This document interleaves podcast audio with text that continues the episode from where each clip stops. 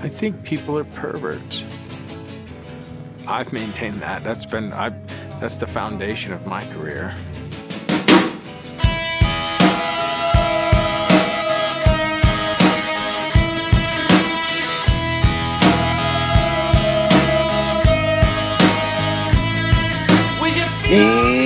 Está no ar mais um Arte Cínicas! E hoje eu estou muito feliz porque nós vamos falar sobre um, um dos diretores que eu acho que para todo mundo aqui no podcast está na lista assim do top 10 de diretores favoritos, né?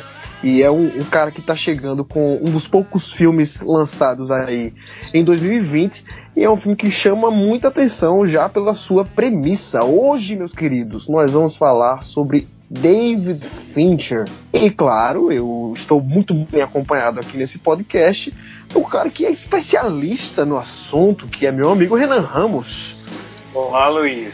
É, espero que está à altura, não é fácil falar do Fincher, diretor muito muito perfeccionista, né? Muito muito exigente, muito estudioso, muito talentoso. É, acho que vai ser uma conversa muito boa hoje. E claro, temos aqui o retorno de, de um cara super importante para esse podcast. E é um cara que assistiu Seven e sabia desde o início o que estava dentro da caixa. Meu amigo Ícaro Padilha. Oi, Luizão. Um prazer estar de volta. Fico feliz depois de uma semana corrida falar de cinema. Principalmente porque a gente vai falar não só de um filme do David Fincher, mas vai conseguir relembrar filme, um filme muito importante na história do cinema, que é Cidadão Kane, né? Exato. Você já deu a deixa pra gente falar sobre o filme que a gente vai falar hoje. Qual é o filme que a gente vai falar hoje, Renan? É o mais novo lançamento, David Fincher, né? Estrelado pelo Gary Oldman, filme chamado Mank, que teve o roteiro do do pai do David Fincher, né? O pai do David Fincher fez o roteiro do Exato. filme antes de falecer. E o Fincher dirigiu esse filme, é, lançado pela Netflix, então é o nosso tema de hoje. Mas antes da gente chegar no Mank, eu queria que a gente repassasse aqui a carreira do David Fincher, né? Era um negócio que a gente tava muito empolgado para fazer desde quando a gente começou o podcast. A gente, não, a gente tem que fazer um episódio sobre David Fincher. E eu ficava, peraí, galera, deixa lançar Mank, deixa lançar Mank, que aí a gente pode fazer esse episódio sobre o Fincher. Chegou a hora! Então, sem mais delongas, vamos falar sobre esse grande diretor que é o David Fincher.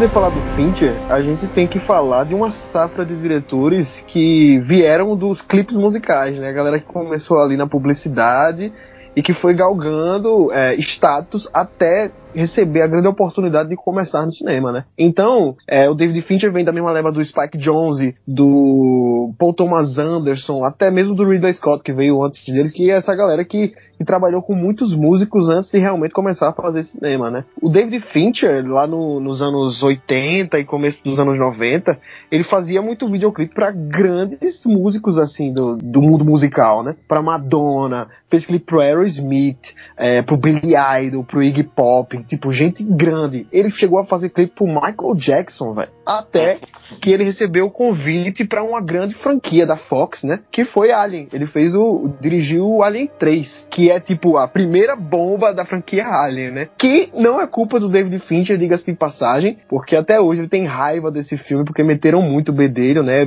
Ele não teve o corte final do filme alteraram muito antes de chegar no cinema. E a partir daí ele decidiu que ele, para ele dirigir um filme, ele queria ter um corte final. Ele queria que o filme fosse 100% dele, né? É, Luiz, eu, assim, confesso que eu não, não sei muito bem sobre o processo que foi de produção do Alien 3, né? O David Fincher chegou no, no terceiro filme da saga, então, assim, realmente não sei dizer, eu, eu, sei que foi um filme muito editado, isso eu sabia, mas eu não sei, assim, o quanto, o quanto disso foi é, apenas de exigências do estúdio ou, ou alguma opção do Fincher por conta disso, divergências criativas, não sei. Mas, assim, é estranho demais que um diretor que a gente gente gosta tanto, né? E o diretor que claramente tem um gosto cinematográfico muito bom e filmes excelentes começou com essa bomba aí. Eu sou muito fã da franquia uhum. Alien, mas é ao mesmo tempo uma franquia meio triste de lembrar, né? Porque assim, tem muito mais filmes ruins do que bom na franquia. É, o, o, primeiro e o segundo são incríveis, mas aí o terceiro é uma bomba, o quarto é um lixo também. Tem essas, esses spin-offs que o Ridley Scott fez agora, agora no século XXI também. E é realmente um filme horrível, um filme muito ruim. E,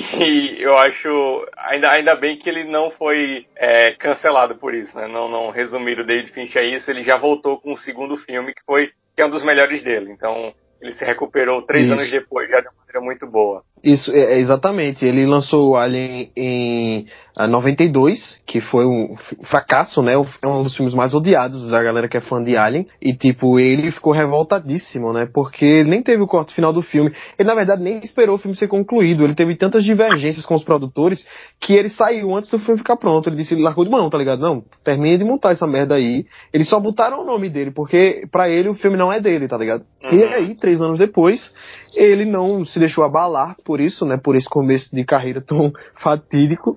E lançou o, o filme que é provavelmente o, o, o, melhor dele até hoje, né? Considerado por muitos a, a obra-prima do, do, Fincher, que é Seven. Filme magnífico com o Brad Pitt e com o Morgan Freeman. Filme de psicopata que acabou se tornando um, um, uma marca registrada, assim, do, do Fincher, né? Ele, ele, gosta de trabalhar esse tema do, de, da psicopatia nos filmes dele, né?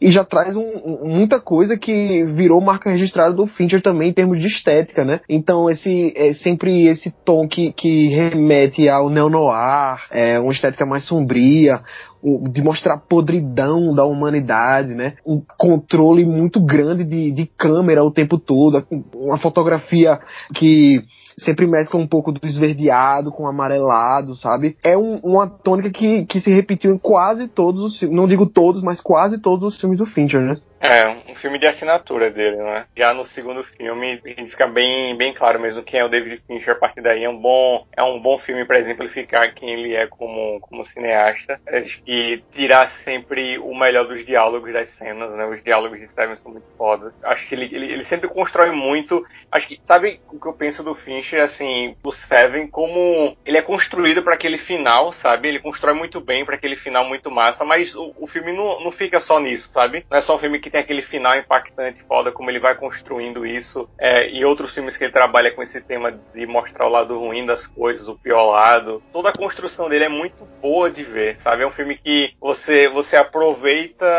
as cenas até chegar naquele final bem inesquecível do Seven, mas que, que a construção realmente é perfeita. Eu adoro a maneira como ele lida com os diálogos, parece sempre tem um peso muito foda os diálogos no, no, no, nos filmes do Fincher, não fica só na, nas cenas chocantes de um psicopata, de perseguições, é isso, de revelações e tudo mais, mas os diálogos carregam muito um peso nos filmes dele e Seven realmente é o filme de assinatura dele, é um filme de assinatura e foi o primeiro filme dele que eu vi, nem sabia que era do Fincher ainda, o meu conhecimento de cinema é um pouco limitado na época, mas é, é dá para dizer que é o filme de assinatura dele. É, eu acho que a minha sensação também foi, foi essa de ter assistido Seven, porque eu não conhecia muito nada de cinema na época. E lembro que foi um filme que me chocou muito, né? Logicamente, o cara lembra daquele final icônico e tal, mas o Finch ele conduz de uma forma que não fica aquele, aquele thriller policial manjado, né? Eu gosto muito de como ele, ele, ele trabalha personagens também, o Fincher, né? Porque você tem aquela dualidade do Brad Pitt e do Morgan Freeman ali, né?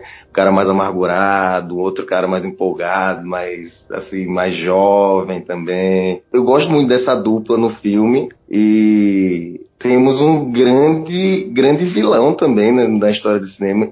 Infelizmente interpretado por um cara que foi bastante escroto, né? Se mostrou muito escroto no, no futuro mas também um filme de, de, personagens icônicos, né? O que a gente não pode reclamar nesse filme é das atuações, né? A gente tem o Brad Pitt ali o, no auge da carreira, Morgan Freeman em uma de suas melhores atuações e o Kevin Spacey, né, malfadado Kevin Spacey, também entregando uma das, uma das melhores atuações de sua carreira. Com certeza um dos melhores vilões do, do cinema, né, que é o John Doe, que é esse, esse cara enigmático que ninguém sabe por que, que ele tá fazendo o que ele tá fazendo, né?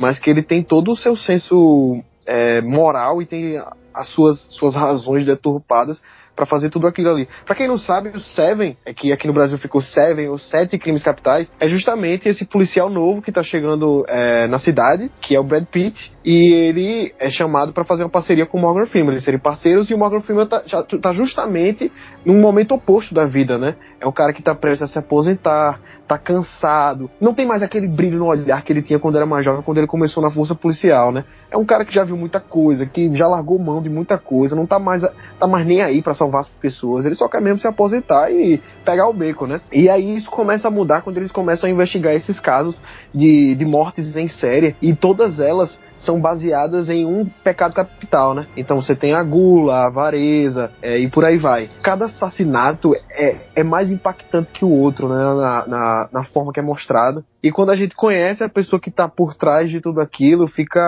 uh, ainda mais impactante, né? A atuação do Kevin Spacey é muito impactante. E quando a gente vê o que está por trás de tudo aquilo, o senso dele, de, de, de por que ele começou tudo aquilo, é que o filme mostra a carga filosófica dele, né? A carga psicológica também. É, então, assim, é um filme de muitas camadas. Pra gente se aprofundar mais nele, a gente teria que dar spoilers aqui, o que não é o que a gente quer fazer. Então, o que eu só posso dizer é que é um filme que precisa ser assistido por todo mundo, velho. É, é, o tipo de, e é o tipo de filme que é muito acessível. Eu acho que qualquer pessoa que assistir vai dizer, caralho, esse filme é foda, velho. Ô Luiz, é um filme que ele acaba sendo. Ele é muito tridimensional, não é? Não, não são só os policiais achando psicopata que, que é simplesmente tratado como uma pessoa louca que mata, né? Aquela coisa meio que incompreensível, uma loucura assim tal, é louco, é ver o policial matar, mas fica uma coisa muito tridimensional. Então a gente a gente gosta daqueles policiais, a gente conhece eles, a gente fica íntimo das motivações de cada policial, o momento que eles estão passando, né? toda a questão é, jovem do Brad Pitt, a esposa dele, tão mais,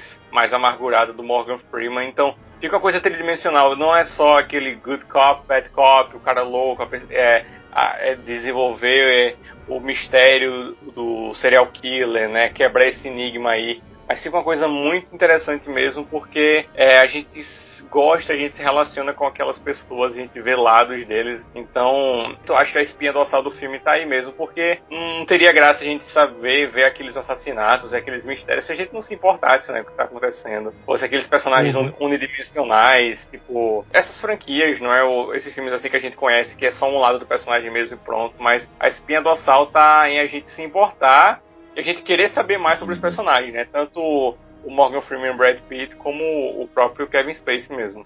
É, e a gente acaba descobrindo mais pra frente que na verdade, eles estão muito mais envoltos nos planos desse psicopata do que eles pensavam, né? E a gente só se importa realmente com isso, porque a gente conhece muito bem os personagens, as motivações, o que cada um deles pensa, o momento da vida em que eles estão. Então, realmente, isso é muito bem desenvolvido e faz muito sentido para a história que o filme está querendo contar ali, né? É, eu acho bom ressaltar que o Fincher não parou de dirigir clipes nesse, em, em, todo esse meio, né? Após o, o Alien 3, ele continuou dirigindo clipes para outros músicos. É, após o Seven, ele também dirigiu alguns, já foram menos, né?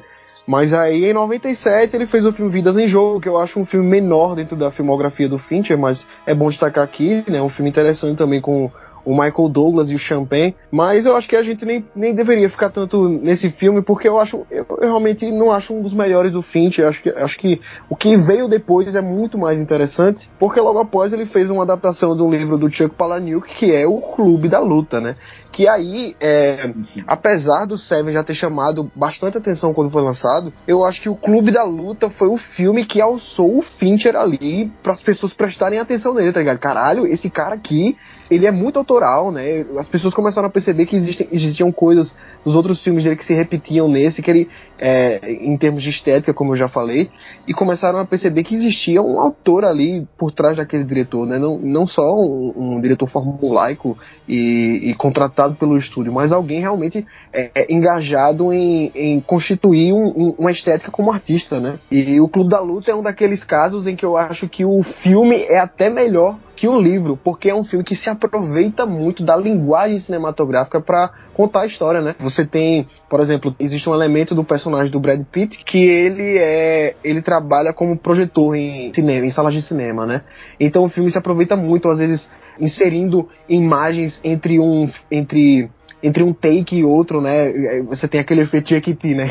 Cortando assim, porque é justamente o que ele faz no trabalho dele pregando peças, né? Na, nos rolos do, do, dos filmes. E também a gente tem até o, o, filme em alguns momentos queimando, né? Você vê a, a tela como se estivesse queimando, como se a gente tivesse tendo a sensação de estar assistindo um filme que ele tá com um defeito, né? Então é, é, é o tipo de coisa que não daria para fazer num livro, mas o Fincher aproveita muito a linguagem cinematográfica para fazer isso e encaixa muito bem na narrativa. Encaixa muito bem até na proposta do Chuck Palahniuk, para quem lê o livro vai, vai entender. E é muito legal. É, é, é, tipo, pode não ser o melhor filme do David Fincher, mas eu acho que é um, um filme que ele tá solto, tá ligado? Tá explorando muita coisa ali. E eu acho, eu acho um filme incrível também. É, eu acho que uma das grandes características do David Fincher é que ele consegue criar um clima de curiosidade muito grande véio, nos filmes dele. E Clube da Luta é mais um. Acho que David Fincher foi um, um cara que eu fui assistindo aleatoriamente na vida e depois descobrindo, eita, esse filme é dele, velho, também. Porque eu não conhecia tanto de cinema em si. E Clube da Luta foi outro filme que me chocou muito, velho.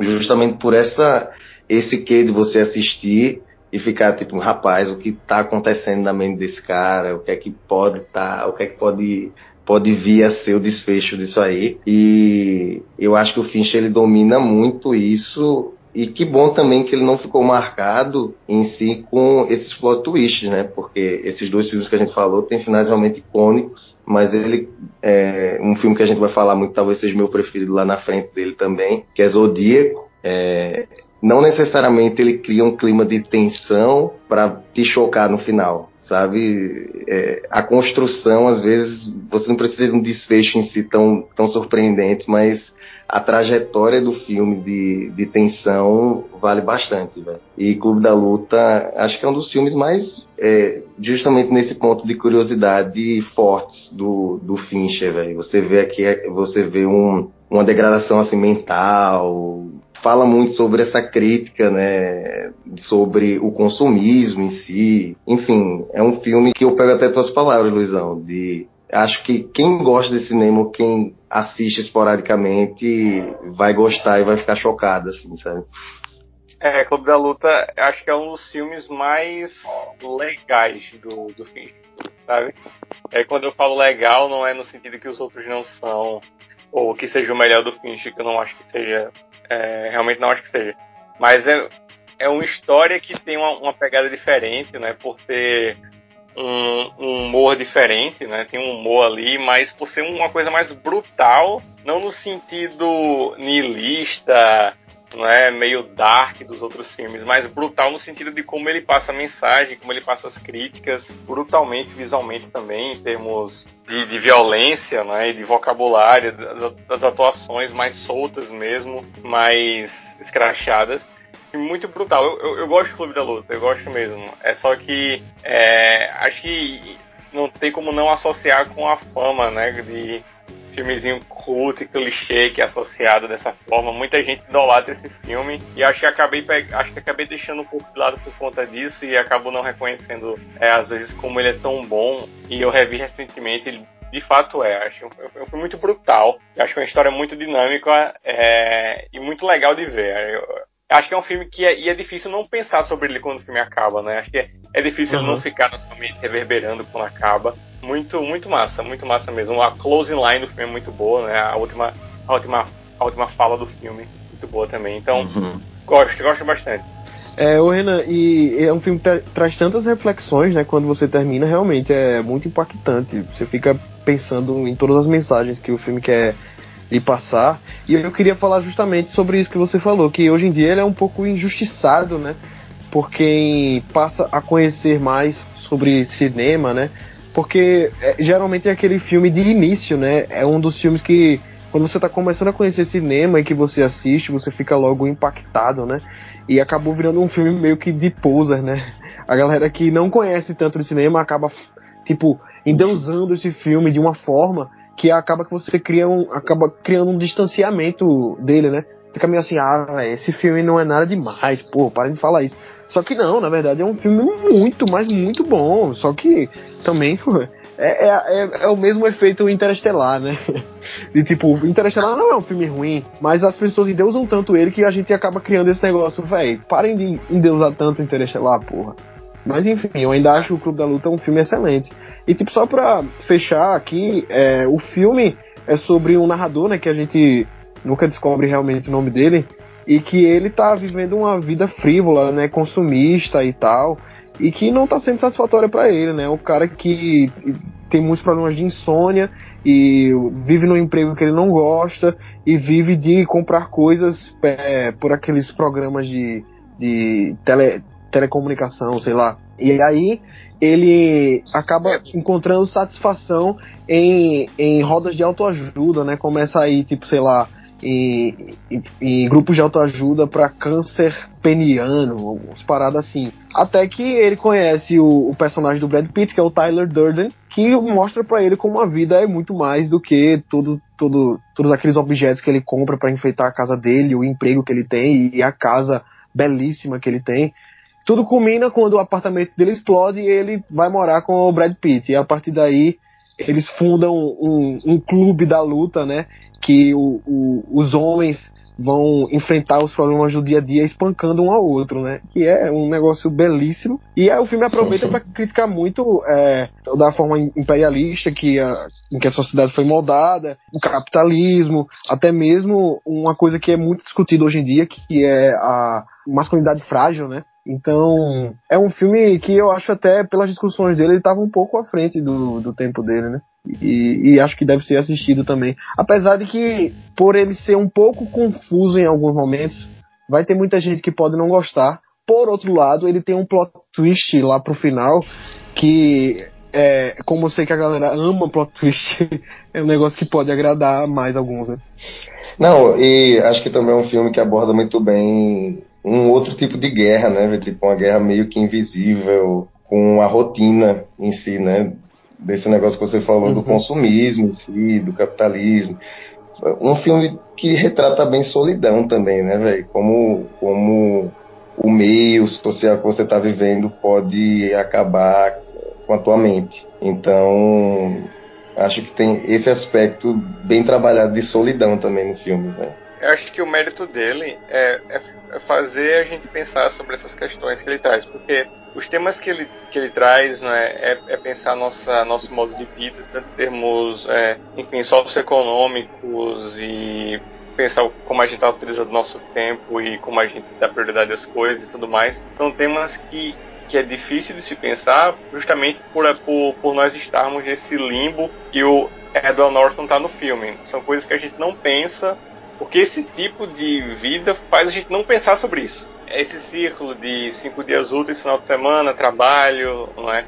A gente fica preso a isso, almejando coisas que talvez não sejam é, benéficas pra gente, ignor é, nem pensando em possibilidades de coisas que poderiam render muito mais pra gente em termos é, de qualidade de vida, em termos financeiros também, colocar nossa energia, nosso tempo, nosso dinheiro para outras coisas. A gente acaba não pensando nisso porque é o mérito desse tipo de sistema, né? Fazer, é não pensar sobre essas coisas. Sim. Ao mesmo tempo, Renan, a forma que eles encontram no filme para solucionar tudo isso que você ressaltou aí é muito autodestrutiva, né? E acaba se tornando até alienante com o tempo. Tão alienante quanto aquilo que eles é, entre aspas, tentavam combater, né? Então existe essa dualidade também. Você não tá no, no, Não é tudo preto no branco, existe essa área cinza aí, né, que o filme tenta trabalhar. É aquela coisa, a maneira como ele está sendo, como é que ele, com, como ele tá vivendo, a maneira que ele está dependendo tempo dele, dinheiro, energia dele não é ideal. Aí vem o Tyler, né, vem o Brad Pitt, aí mostra outra que também não é ideal, é, é pior ainda em, em vários uhum, aspectos. Exato.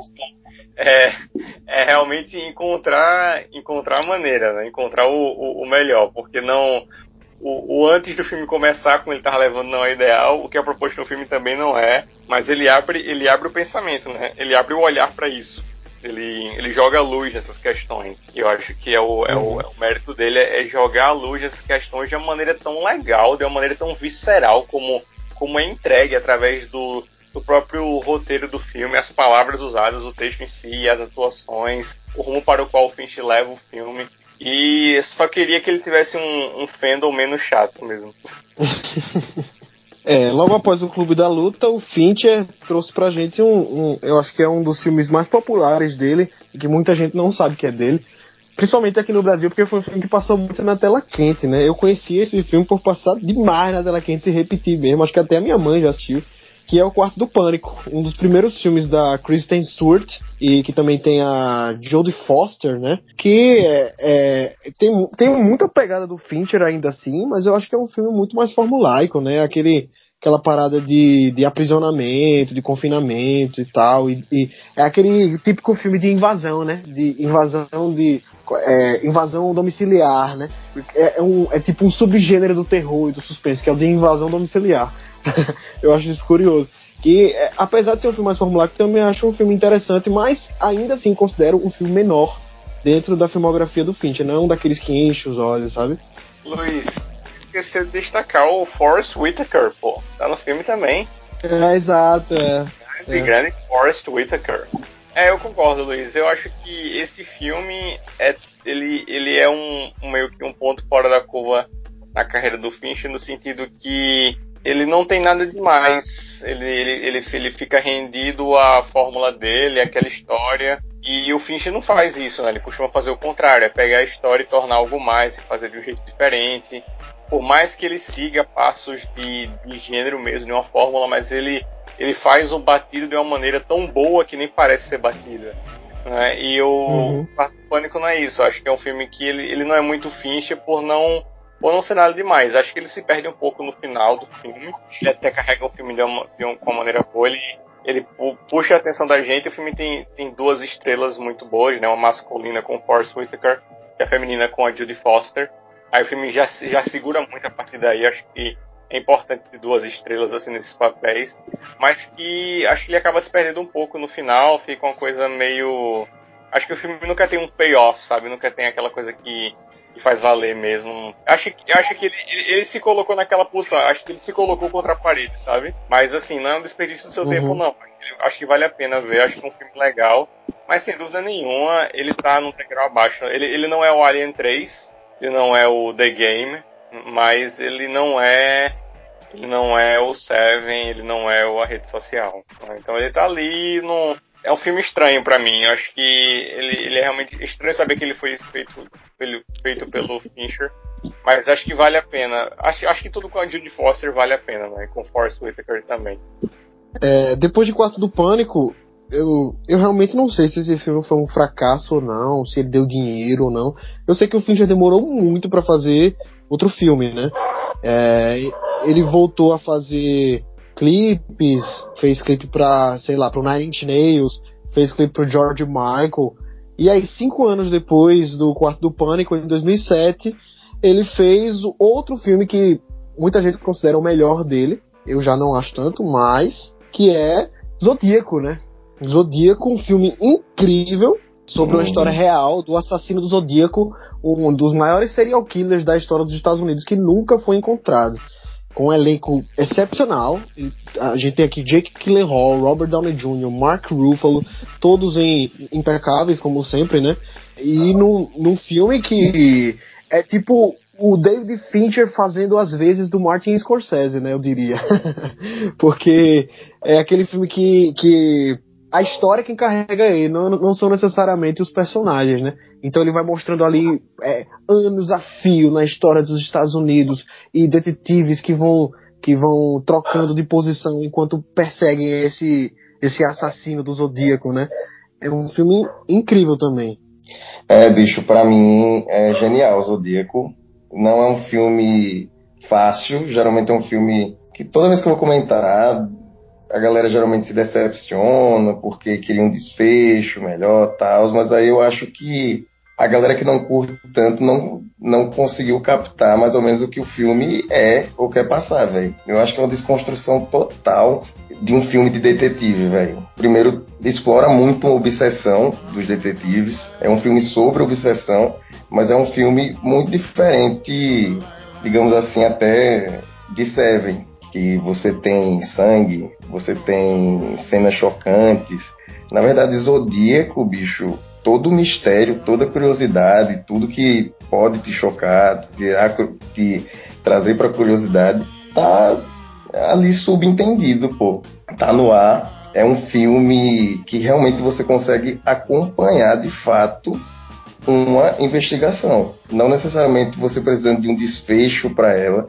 Então, é um filme que você precisa ter uma paciência e tentar captar o que o Fincher tá tentando fazer, velho. E é essa desconstrução, assim, de você não querer chocar, de você não querer botar um suspense forçadamente, algo para um susto, algo. Eu acho um filme linear de sentimentos, bicho. Você fica interessado na história, mas não de uma forma é, muito comum que é passado em filme de policial, de, de, de detetive. E isso de Zodíaco é o que dá esses extremos, cara. Ou você consegue gostar muito de Zodíaco, ou você acha um filme totalmente morno e desinteressante, velho. Eu sou realmente do time de ser o meu filme preferido, David Fincher. Gosto muito dessa, de como ele explora a história, velho. O final é. chega a ser um pouco anticlimático, né? Só que não tinha para onde correr, porque é um filme baseado numa história real. E eu acho que isso dá até um, um diferencial para ele, tá ligado? Dá um, um, um quê diferente dos outros filmes do, do Fincher. Esse, essa inconclusão, né? Esse caso não resolvido que só deixa o filme mais interessante para mim, não sei vocês. É o meu segundo filme favorito do Fincher e eu, eu adoro, adoro ele, sério. Eu não, para mim é, é realmente uma obra de arte principalmente no sentido de construção. A palavra para mim chave para esse filme é construção. Ele é tão bem construído. Eu adoro filmes como o Zodíaco que são que são longos e que eles não e que eles precisam ser longos e que eles não se preocupam com o tempo, que eles vão, realmente vão se desenvolver bem naturalmente. Para me parece que muito à vontade para desenvolver tudo e a gente pegar uma ideia de como foi essa caça, esse assassino. E é lógico, assim, não precisa, não precisa ser, precisa ter nenhum tipo de formação para a pessoa entender que aquele final, que falta aquele, falta aquele desfecho, falta, falta aquele clímax, é fruto da dele ser baseado em história real, que o assassino não foi encontrado. Então a gente é para ficar com essa, com essa sensação de fato mesmo. E, e, ele é tão bem construído que a falta de clímax não, não, acho que não, não pesa no sentido negativo. Só, só adiciona mesmo. Ele é tão bem construído o filme é longo, mas ele, ele não é mórbido, ele não tem aquele peso lento, ele não fica enfadonho, porque ele deixa tão claro toda, todo o processo psíquico, principalmente todos os demônios que o Robert Downey Jr. está enfrentando, né, os fantasmas pessoais dele com que ele está tendo que lidar, toda a questão de, de como fica uma coisa não saudável e perigosa para o Jake Gyllenhaal, como ele como aquilo se torna a vida dele é, e toda a relação dele com a família, que à medida que ele vai se distanciando da família, vai se aproximando do assassino, é, a, a, questão policial ao lado da polícia com o Mark Ruffalo. Então é, é, é, muito bom, é muito bom mesmo. E tem momentos tensos, não tem um clímax assim de desfecho, mas tem momentos tensos, aquela cena que o Jake Gyllenhaal tá naquela casa do cara, né, que desce pro porão lá. Então assim, essa cena é, essa cena é uhum. é incrível, velho. Então, assim, ele, ele tem ele tem momentos, mas ele é tão bem construído, ele tá tão à vontade, o Fincher, levando aquilo. Ele é tão diferente dos outros filmes, assim, sério. É, é nesse tipo de filme, junto com o Seven, que a gente percebe que o Fincher não é, não é qualquer um. Realmente é, é uma construção de personagem tão boa, é o desenvolvimento dos fatos, ele vai, vai pegando você de uma maneira tão, tão boa. E para quem gostou do Zodíaco, está ouvindo a gente, ou quem vai ver o Zodíaco, é mescla também com o filme de 2003, 2013, chamado Os Suspeitos, do Denis Villeneuve. E acho que, acho que são dois filmes que acho que são muito parecidos, a duração deles. Eles têm um, o final é, é outra pegada mesmo, mas acho que são muito parecidos no sentido de desenvolver os personagens a duração deles, no, o tom do filme eu acho parecido também. E adoro Zodíaco, Não, adoro Zodíaco. Os suspeitos do, os suspeitos do, do Villeneuve é total um filme do David Fincher, do Villeneuve, tá ligado? Parece que ele tava sim, querendo sim. emular o Fincher ali. Os dois tem o Jake Gyllenhaal, né? Atuando. Com personagens completamente diferentes, né? Isso. Mas, cara, eu, eu gosto muito do Zodíaco. Gosto muito do Zodíaco, gosto muito dos Suspeitos. São filmes que eles dão uma aula em como você, como você pode ir além do gênero, né? Como você pode ir além do gênero, não ficar apenas preso nisso e, e de uma forma tão boa. Ele tem o seu tempo e é lindo, é lindo ver. Realmente acho uma obra de arte, de, de escrita e a direção, a condução do filme, a construção de você colocar os personagens naquelas posições e só ir crescendo, só ir crescendo o filme. Acho gratificante, acho lindo mesmo. E eu queria levantar uma questão aqui para vocês. É, vocês acham que Zodíaco é o, o filme defini definitivo de investigação policial no sentido de destrinchar a investigação contar tintim por tintim como aconteceu, como, como ocorreu, como os caras conseguiram chegar lá. Caralho, Luizão. Agora não me vem nenhum filme na cabeça mais preciso do que Zodíaco. Eu acho que Zodíaco, como eu falei para vocês, é um filme que segue a risca ali. Vou contar essa história. O Renan foi perfeito, pô. Vou contar de uma forma no tempo que precisa ser contado. Não vou me importar em relação a tempo. E ele não adiciona esses queys comuns de adicionar tensões demais. Ele realmente conta uma história, velho, Finch. Então, pode até ter, com certeza, velho. Cinema é muito amplo. Mas agora, agora, realmente, eu colocaria Zodíaco nessa posição, sim, velho. É, eu, eu, lembrei de Os Silêncios Inocentes, né? Mas tem outra pegada, mas é uma coisa de desvendar a mente dele, né? Do, no caso do Silêncio Inocente do Buffalo Bill. Tanto que o relacionamento uhum. da Clarice com o Hannibal, a conversa deles é pra tentar desvendar a mente do Buffalo Bill, tentar pegar pistas do, do modus operandi, do raciocínio dele, enfim. O único, o único que veio na minha cabeça foi Os Silêncios Inocentes, mas eles são filmes bem diferentes, assim. É, Silêncio dos Inocentes é um filme muito bom também, mas eu acho que já é outro tipo de investigação, né? Parte muito mais uhum. do princípio de, de entender o psicológico do psicopata para poder encontrar ele, né? No caso do Zodíaco, é tipo, você tá ali vendo o dia a dia da investigação, meu irmão. Tipo, encontrando uma pista aqui, outra ali, do outro lado, tá ligado? Do cara ficar ir atrás de, de qualquer minúcia, do que, de qualquer indício do que poderia, é, de que poderia acusar o, o, o, culpado, tá ligado? Esse psicopata que eles estão procurando. Eu acho bem, filmes é. bem diferentes, tá ligado? E, e, teve o um aspecto também no Zodíaco, né, que teve todo o envolvimento com relação à imprensa, né? Uhum. Porque não, não fica restrito a apenas aos policiais, né? Tem o papel todo da imprensa ali, né? Da, daquelas pessoas, todo, todos os recados do, do assassino do Zodíaco sendo emitidos através dessas ligações com a, com a imprensa também. Então, ele fica famoso, o público conhece ele. Então, é, realmente, é uma pegada diferente. Então, Acho que dá para dizer sim, realmente com a sua pergunta. Assim, no, no, real sentido da palavra, é um filme bom de ver. É bom ver cada segundo dele e como ele vai se desdobrando, né? É, ele, ele, ele, ele não tem um, um, pagamento, não tem um payoff, uma justificativa final de ver e que acaba reduzindo o filme àquilo. Ele, ele é um filme bom de ver do, do, segundo inicial até a última cena, as construções dele. Então é foda, velho. Zodíaco é, é pica mesmo. A gente poderia passar a noite aqui falando de Zodíaco, mas vamos seguir, senão a gente vai demorar muito nesse podcast. É. É, essa época foi a época mais prolífica do Fincher, né? Porque foi tipo um filme atrás do outro. Ele fez Zodíaco em 2007, em 2008 ele já lançou o filme que eu diria que é o filme mais diferente assim da filmografia dele, que é o Curioso Caso de Benjamin Button, né? Acho que e também é um dos mais famosos, né? filme que ele trabalhou com o Brad Pitt, que é sobre um cara que ele basicamente nasceu velho e foi rejuvenescendo com o tempo, né, com a idade, ao contrário de, de todos os seres humanos. E uma coisa que dá para se destacar aqui né, nesse, nesse filme é que eu acho que foi a primeira vez que o Fincher trabalhou assim de forma muito contundente com CGI, né, com efeitos visuais. E é incrível o domínio que ele tem com essa técnica, né?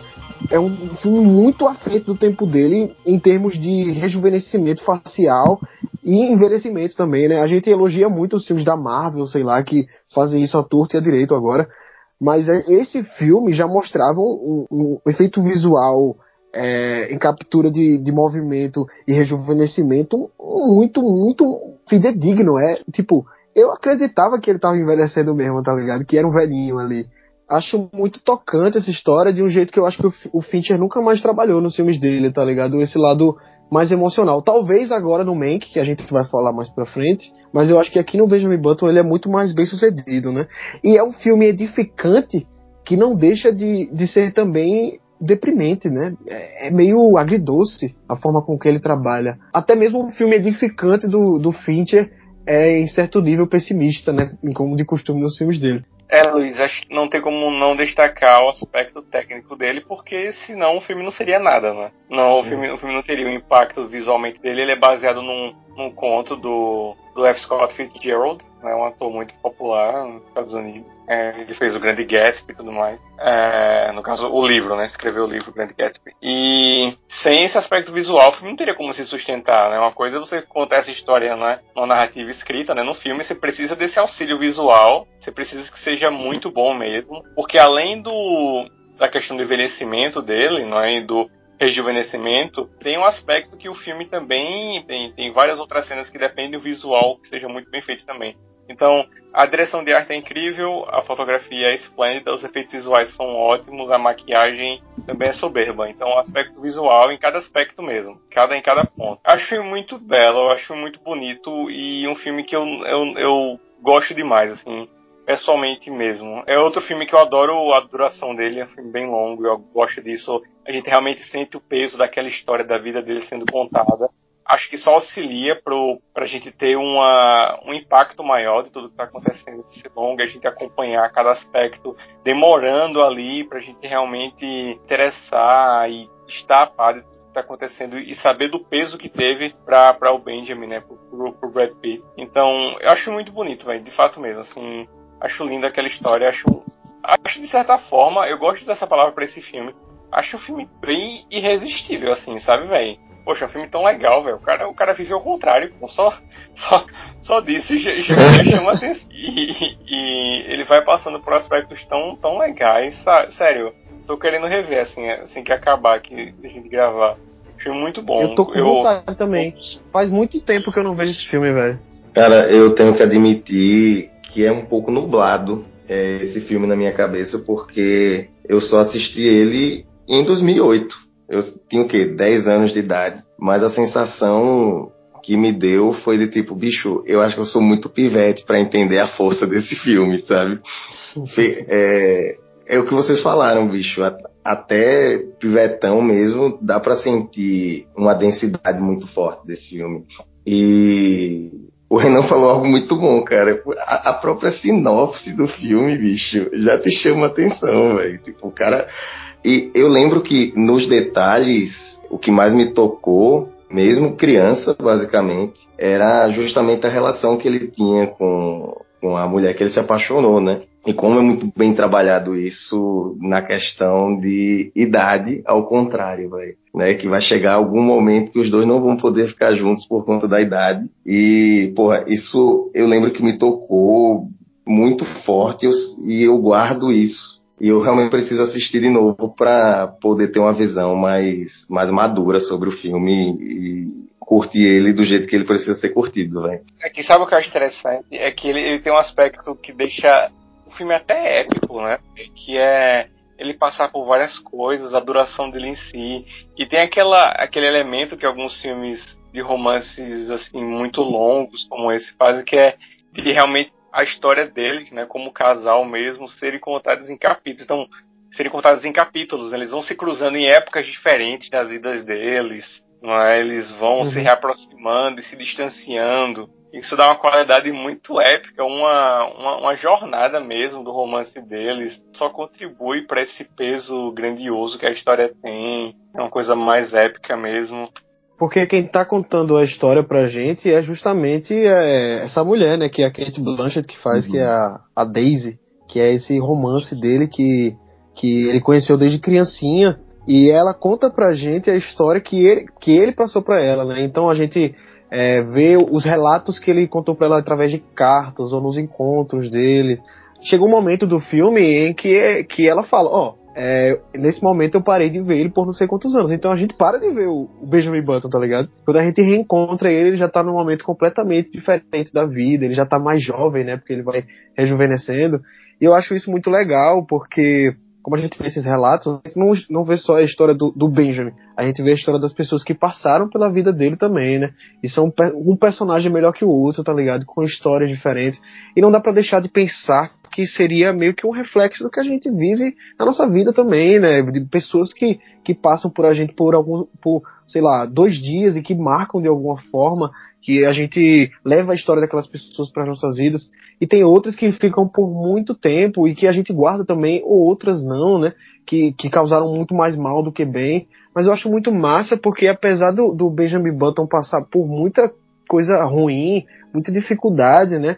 a história das pessoas que a gente conhece são pessoas que marcaram ele positivamente, né? Ele, ele, a gente nunca fica sabendo, ou pelo menos não, não fica muito tempo conhecendo uma pessoa que fez mal a ele. Ele sempre dá o, o destaque para as pessoas que, que marcaram ele de uma forma boa, né?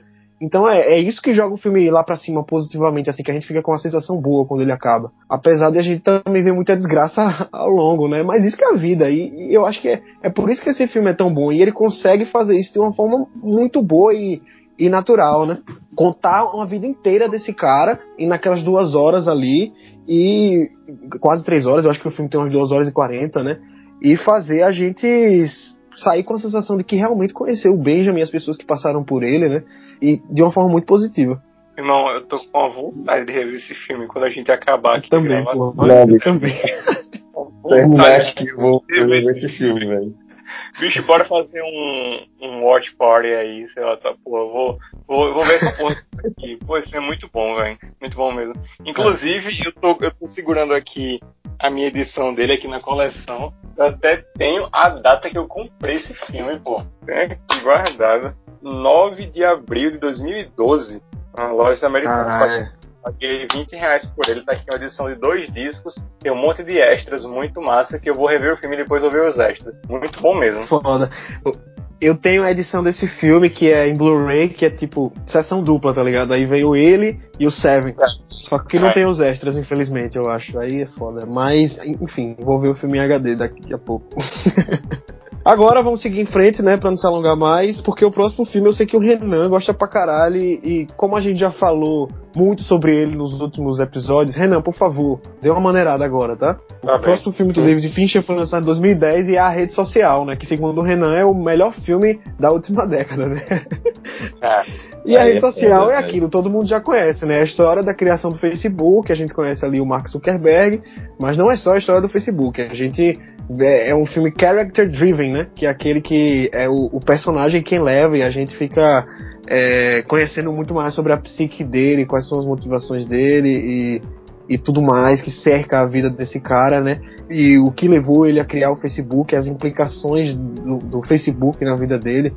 É um filme muito interessante, com uma, um roteiro incrível, dirigido soberbamente pelo David Fincher, com atuações memoráveis, com a trilha sonora espetacular, uma fotografia foda, enfim, é a rede social. É, Luiz, realmente não sei o que falar não, mas é sério, perfeito, velho, perfeito. É, é um filme que para mim surge, eu adoro as palavras que tem, eu, eu tenho esse filme aqui na minha coleção também, e na capa tem um, um, trecho de uma crítica, e tem de várias, né, na verdade, mas tem um que chama minha atenção, que é do, do, do The New York Times. Ele fala um filme daqueles que só aparece uma vez em cada geração. E para mim é muito isso, velho. Pra mim é muito isso. É, é um filme sensacional, é um, eu acho que é uma raridade, um filme tão, com um alinhamento tão perfeito assim, tão, tão marcante, que para mim ele claramente se destoa dos outros, assim, dessa década. Não tão, né, tá tão à frente dos outros assim. Tem outros filmes que são espetaculares, claro, mas é que para mim isso claramente é o melhor, sabe? Eu não fico, não fico dúvida, assim. Para mim é, é, uma execução tão soberba de como você vê a influência de como ele está dirigindo as cenas ali, levando o filme, o tom do filme ser o tom do Fincher ali, as coisas acontecerem porque é aquela mente por trás. O texto incrível do Sorkin, a música. Então, não sei mais o que falar. Eu já, já falei muito aqui, quem escuta a gente já sabe. Então, é rede social, é rede social, é esse filme. É, o Fincher ele cresce muito quando pega histórias em tese que podem cair em clichê. Tipo, ah, vou dirigir um filme aqui sobre o Mark Zuckerberg, cara. Podia ser um filme de autorretrato batido, enfim. Ele tem uma habilidade muito grande de pegar uma história e, na verdade, é, você achar que essa vai ser o, o, ponto principal que ele vai explorar, mas ele explora diversas outras coisas ao redor que na verdade são mais importantes, velho. E eu acho que a rede social tem muito disso, bicho. Você vê. É um filme meio de anti-herói, né? É, Sim. Você se identifica com, com o Mark ou com as pessoas ao redor, mas não existe alguém, digamos assim, totalmente correto. Fica, você fica nessa sensação o filme, o filme inteiro, velho. Uma, uma coisa que a, a, galera não comenta muito quando fala da rede social, e já que o Renan também já falou de diversos outros aspectos antes, e eu acho um pouco injusto, velho. Eu queria até saber de tu, Renanzão. O que é que tu acha da atuação do Justin Timberlake, cara? Porque eu acho essencial, velho. Acho que ele, ele tá no. A atuação dele não tá melhor ou pior do que a de ninguém ali. Pra mim tá muito bom, velho. Pra mim tá muito bom mesmo. E assim, não, não é um filme que você vai se basear para ver realidade. Então, eles falam mesmo, é um filme, é um filme. Eles não estão fazendo uma uhum. biografia do processo as coisas não foram totalmente daquele jeito. Teve, obviamente, tiveram as batalhas judiciais e tudo mais, mas, enfim, não são aquelas pessoas de fato. E é um filme, então não, não, não é para ser usado como referência para aquelas pessoas, entendeu? O processo de criação. está contando uma história. Mas a atuação do Justin, para mim, tá como a das outras estão, né? Ele tá, tá no mesmo nível, não tá pior nem melhor. Eu acho que ele tá um babaca exemplar, velho. Acho que ele tá. É. Sabe, ele, ele faz um, ele faz um babaca muito bom, velho, ali. Aquela cena quando ele. Quando o, o Eduardo Severin, né, interpretado pelo Andrew Garfield, que ele dá aquela surtada, ele vai dar aquela provocada, né, nele entregando lá aquele chequinho branco lá tal. Pô, aquela cena, o cara tá, fica puto com ele ali. com, com assim. E tem que, velho, pô, esse filme, eu não sei, é, fica até repetitivo mesmo, porque Teve o episódio do, do Oscar que eu falei muito dele, né? Teve, acho que falei dele em outro episódio também. A gente falou dele no episódio sobre o Aaron Sorkin, que foi o roteirista desse filme, né? Isso, e a gente não, falou muito sobre a rede social também. É, do set de Chicago. Pois é, então, assim, não, não tem muito o é. que falar mais não. É, e um filme que saiu também em 2010, né, velho? Eu acho que iniciando uma década muito bem, né, pô? Porque, porra, se a gente for pegar uns filmes de 2010, Toy Story 3 saiu também aí. Cisne Negro, se eu não me engano, em 2010 também. Então, é só filmaço, velho. Só filmaço. Pois é, e aí quando eu digo que essa foi uma época prolífica para o Finch, eu não tava brincando, porque no ano seguinte ele já lançou outro filme que foi Millennium, Os Homens que Não Amavam as Mulheres, baseado no, no romance sueco, né, que na verdade era uma trilogia que o Fincher se recusou a continuar. Ele fez só esse e acabou. e esse também é outro que eu considero menor dentro da filmografia do Fincher, mas também é um filme muito interessante, com Daniel Craig e revelando a Rooney Mara aí pro mundo. Ela já tinha feito algumas coisas antes, né? Mas eu acho que foi um filme que realmente as pessoas começaram a prestar atenção nela. Atriz incrível com um elenco muito foda também. Christopher Plummer, Stellan Skarsgård tá no filme, Robin Wright, que depois trabalhou de novo com o Fincher lá no House of Cards. Eu confesso para vocês que é um filme que eu não lembro muito dele, porque eu só assisti uma vez. É, não foi um filme que chamou tanto a minha atenção. Eu lembro que a parte estética dele era belíssima. Tem cenas assim que estão marcadas na minha cabeça para sempre. Tipo, o Daniel Craig, depois de sofrer uma tortura do caralho, ele se arrastando no, no chão de uma sala de estar, tá ligado? E é, a última cena, eu acho que aquele take belíssimo na neve, com a Rooney Mara saindo com a moto. Porra, é, se for para marcar alguma coisa desse filme, eu diria que é a parte estética, toda a fotografia, design de produção. É até batido quando se fala do Fincher, né? Porque ele é conhecido por esse cara obcecado, né? Que ele repete a cena 40, 50 vezes até ficar boa, tá ligado? É muito atento aos detalhes. Falar sobre a parte estética dos filmes dele é chovendo molhado, tá ligado? Ele, ele realmente, ele é um é um perfeccionista, ele fica cansando todo mundo, repetindo a cena milhares de vezes. Eles quebraram uns 50 notebooks em a rede social naquela cena que o Andrew Garfield pega o notebook do, do Mark e joga assim na mesa. Ele fez aquela cena um milhão de vezes, foram uns 50 notebooks usados. Ele repete as cenas realmente o tempo todo. E Luiz, é, vou me colocar aqui na posição meio Glória Pires assim, mas eu não tenho muito comentário desse filme porque eu não lembro de absolutamente nada dele, velho. Pois é, eu tô nessa também. Nada, nada. Não lembro de nada desse filme, pô. Passou na minha mente e não ficou nada dele. É realmente, realmente é um filme mais esquecível na cinebiografia dele e acho que é até um dos menos autorais também, né? Até porque não é, não é uma história original, né? Já teve um filme sueco baseado nesse mesmo romance. Então, tipo, é daqueles filmes que o, os Estados Unidos, os produtores americanos dizem assim, esse filme é muito bom, vamos fazer em inglês que é para o público americano assistir, tá ligado? E aí É, acho até incrível o David Fincher ter aceitado fazer esse filme. Com certeza foi aqueles tipos de contratos que é tipo assim, se você fizer esse filme aqui, eu, eu dou dinheiro para você fazer esse, tá ligado? Que a, acontece muito nos estúdios em Hollywood. Tipo, ele mesmo não quis continuar depois. Quiser, insistiram muito para ele fazer uma sequência, ele não quis fazer. Os atores falaram que só voltavam se o Fincher dirigisse. E aí acabaram fazendo uma sequência desse filme, só que com outro diretor desconhecido dirigindo. A personagem principal substituíram a Rooney Mara, porque ela não quis fazer, obviamente. Colocaram a Claire Foy. O filme foi um fiasco de bilheteria e de público e de crítica. Então, enfim. É um, é um filme mais esquecível mesmo na, na carreira do Fincher. E aí, logo depois disso, ele começou a enveredar pela, pelo, pelas telas, né? Pelo, pelo streaming, quando ele fez House of Cards. Ele não foi o assim, o showrunner de House of Cards, mas ele entrou como produtor executivo e ele chegou a dirigir alguns episódios da primeira temporada. E se você vê, é, até o próprio elenco de House of Cards tem algumas figurinhas ali do, do que já trabalharam com Fincher antes, né? Então a gente tem o Kevin Spacey, a gente tem a Robin Wright.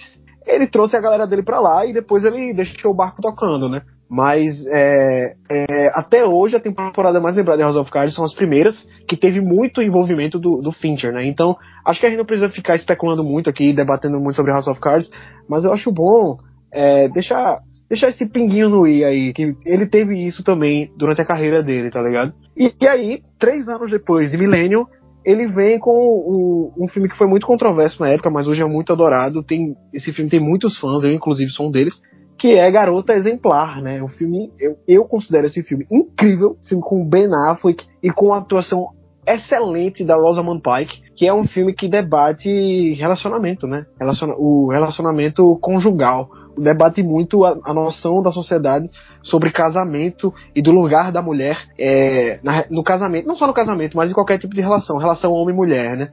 Assim, é um thriller, né? Bem batido mesmo, um, um thriller na convenção do que é um thriller mesmo, aquela parada de, de investigação, de mistério, de suspense e tal.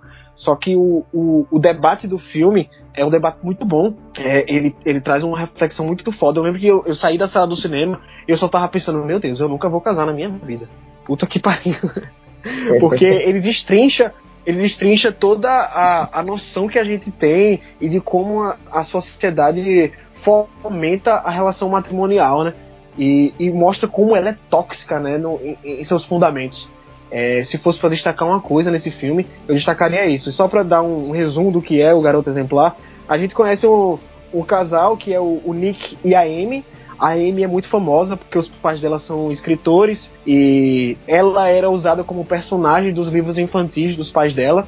Então ela ficou muito famosa assim de tab por tabela, né? O Nick é um jornalista, ela também. Os dois se mudam pra, pra cidade do Nick, né? Por causa de, de problemas familiares e tal. E aí, em um em determinado momento, assim que o filme começa, a Amy desaparece.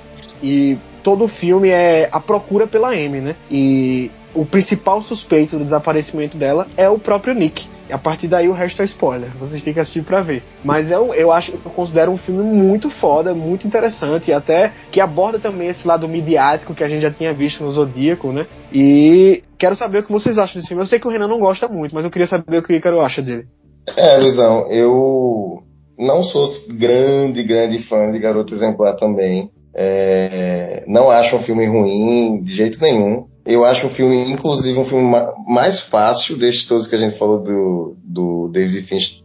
Na verdade, né, temos Seven, temos Clube da Luta, também da galera gostar mesmo. Acho que é um filme muito, muito fácil do pessoal assistir e, e, e curtir. Mas, uhum. pô, uma coisa que eu gosto do Fincher, como eu falei, de Zodíaco, assim, que também tem essa parada do suspense, de você descobrir o que está acontecendo, é justamente esse que de você tentar não incrementar suspense demais, um suspense é, comuns nos filmes. E eu acho que o Garoto Exemplar tem muito disso, velho. Eu não, não senti uma parada meio 100% honesta ali no filme. Acho que ele usa muito recurso para te prender de uma forma, eu não vou dizer forçado, não, não, não me parece ser forçado, mas eu não consigo achar a palavra, entendeu? É, mas gosto das críticas aí, que tem sobre esse sensacionalismo ali da imprensa, é, principalmente com celebridades em si. gosto de, dessa crítica que você falou sobre relacionamentos é, truncados, enfim. Mas para mim não, não, não, fica perto de grandes filmes do, do Fincher, não, velho. Eu acho, eu, eu gosto da minha postura com relação a esse filme. Porque é um filme que eu gosto bastante também, mas tenho críticas com relação a ele. Porque Luiz, aí, Luiz fica querendo me, me, tornar vilão aí, dizendo que eu não gosto muito do filme e tal, mas eu gosto dele.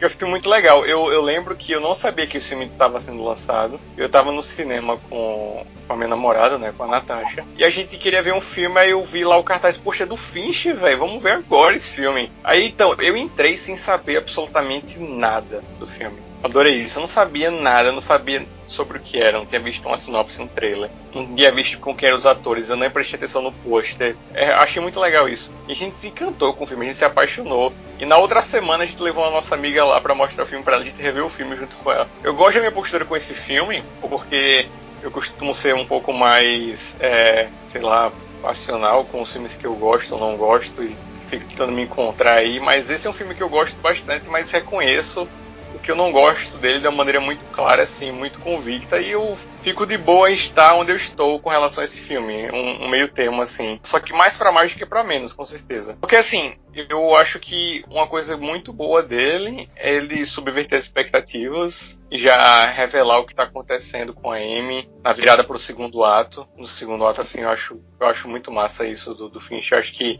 já deixa em si uma narrativa mais interessante e acho que qualquer coisa que subverta as expectativas de uma maneira bem feita eu vou apoiar, né?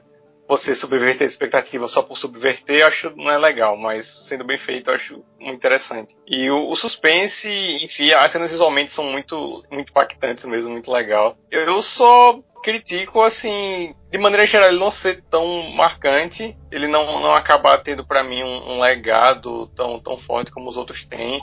Acho que ele tem muita inconsistência nas tramas, assim, em termos de lógica mesmo, assim, coisas da, da polícia, decisões que o, que o, que o Nick toma, e como a investigação se procede também acho que como o Micaro falou, acho que ele não foi muito honesto em alguns em algumas coisas que pro Fincher não parece ser tão forçado na trama dele. Nesse claramente foram coisas para a trama, para conseguir atar a trama ou soltar. Acho que a escalação do Neil Patrick Harris foi um erro dele para aquele personagem, sabe? Acho que tira todo o impacto. Aí, é, aí acho que tira todo o impacto por ser o Neil Patrick Harris e aquele personagem. Acho que foi um, foi um erro ter colocado ele ali. E acho que eu gosto do final, algumas pessoas reclamam do final, acho massa a maneira como ficou ali. Eles meio que refém daquela situação, né, daquele casamento deles, ficou legal assim. Uhum. Acho, acho, que, acho que isso mostra. Como qualquer casamento malfadado que a galera empurra com a barriga, né? É o, é o final é, mais sincero é. do Fincher, eu acho. O que eu gosto muito desse filme é o final. Mas eu não gosto muito da trama, assim. Acho que o Ícaro definiu bem ao falar da honestidade. Acho que ele tem elementos que outros filmes do Fischer não tem. Que é você ver que claramente uma coisa tá acontecendo porque tem que acontecer, porque tá no roteiro. Tá ligado? Não é porque tem que acontecer, sei, porque é a trama. Tá acontecendo porque tá no roteiro que vai acontecer. Sabe? É. Eu não enxergo tanto esses defeitos roteirísticos, escolha de roteiro e tal, como você tá falando só que eu acho que é porque, para mim, a mensagem do filme é muito maior do que o processo de investigação, o não sei qual é a falta de lógica, enfim, que você, que você encontrou no roteiro. Mas eu imagino que seja mais na, na, na parte investigativa, ou de escolhas de, de, de, determinados personagens, não sei. Acho que a mensagem do filme é tão poderosa para mim, tão maior do que, do que tudo isso, tá ligado? Tudo que ele tá abordando ali, que para mim todos esses pequenos defeitos se tornam muito menores, tá ligado? Não, eu entendo, eu entendo mesmo. Por isso eu gosto de destacar que não, não sou, aqui não sou eu é, falando trash do filme odiando, porque é um filme que eu aproveito bastante. Ele tá aqui na minha coleção. E eu fiz questão de ir no cinema para ver também duas vezes e recomendo para todo mundo.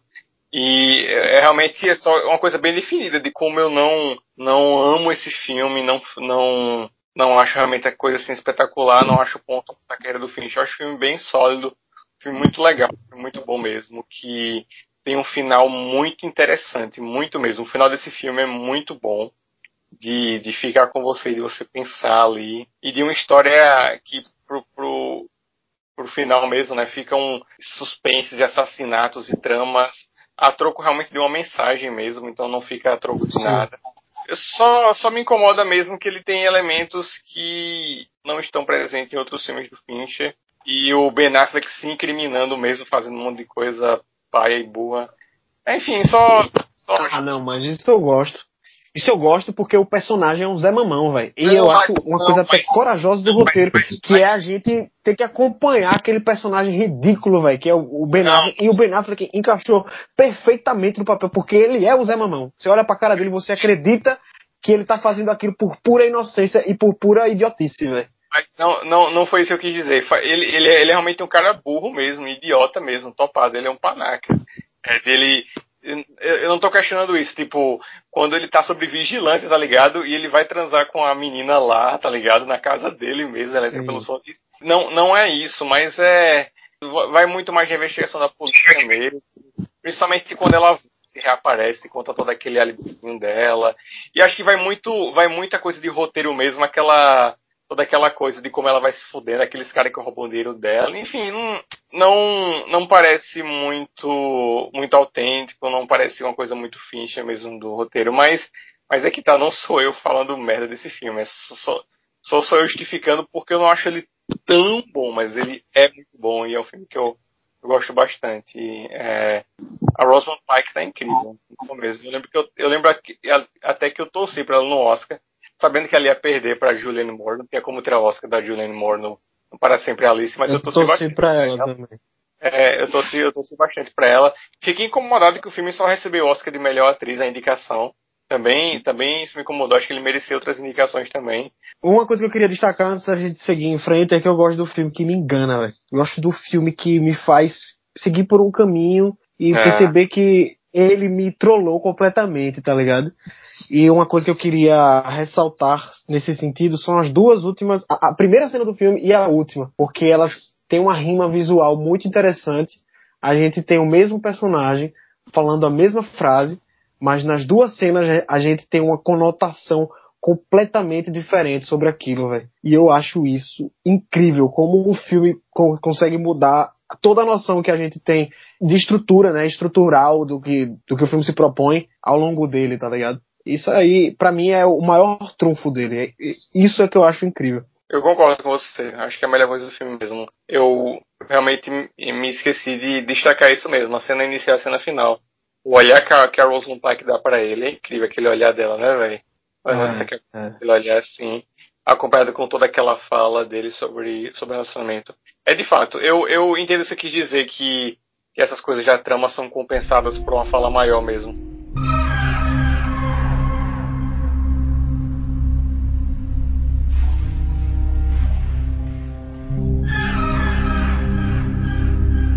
Seguindo em frente, é, depois do Garoto Exemplar, depois desse, dessa temporada prolífica, como eu tava falando do Finch, a gente teve o maior hiato dele entre um filme e outro, né?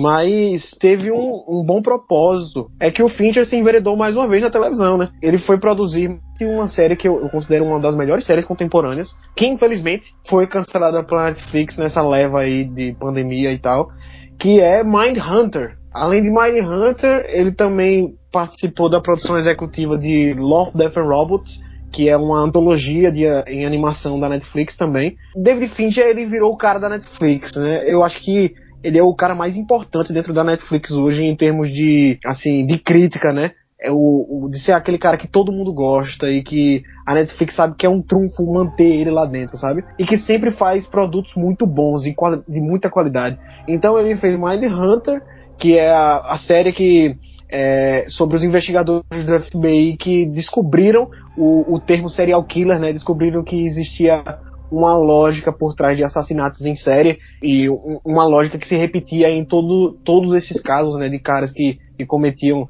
é, assassinatos dessa forma. E a gente vai, vai vendo é, a, a história desses caras que, que fizeram toda essa pesquisa enquanto a gente conhece os maiores assassinos da história dos Estados Unidos no, no processo e entendendo a mente deles, né? E, bicho, é, é, o to, todos os episódios não são dirigidos pelo Fincher, ele dirigiu apenas sete episódios, acho que a série tem 20, 19 por aí, mas ainda assim, se você vê, todos os diretores que botaram a mão na série, eles seguem a risca a estética do Fincher. Que é uma estética muito marcante, como eu já falei, né? esse negócio do domínio completo do, dos diálogos, da, da, da fotografia com foco no, no, nos diálogos e trazendo essa, esse, esse foco muito grande na, na cena, né, em como compor ela em relação aos personagens e trazendo essa, essa coloração esverdeada com a coloração amarelada também.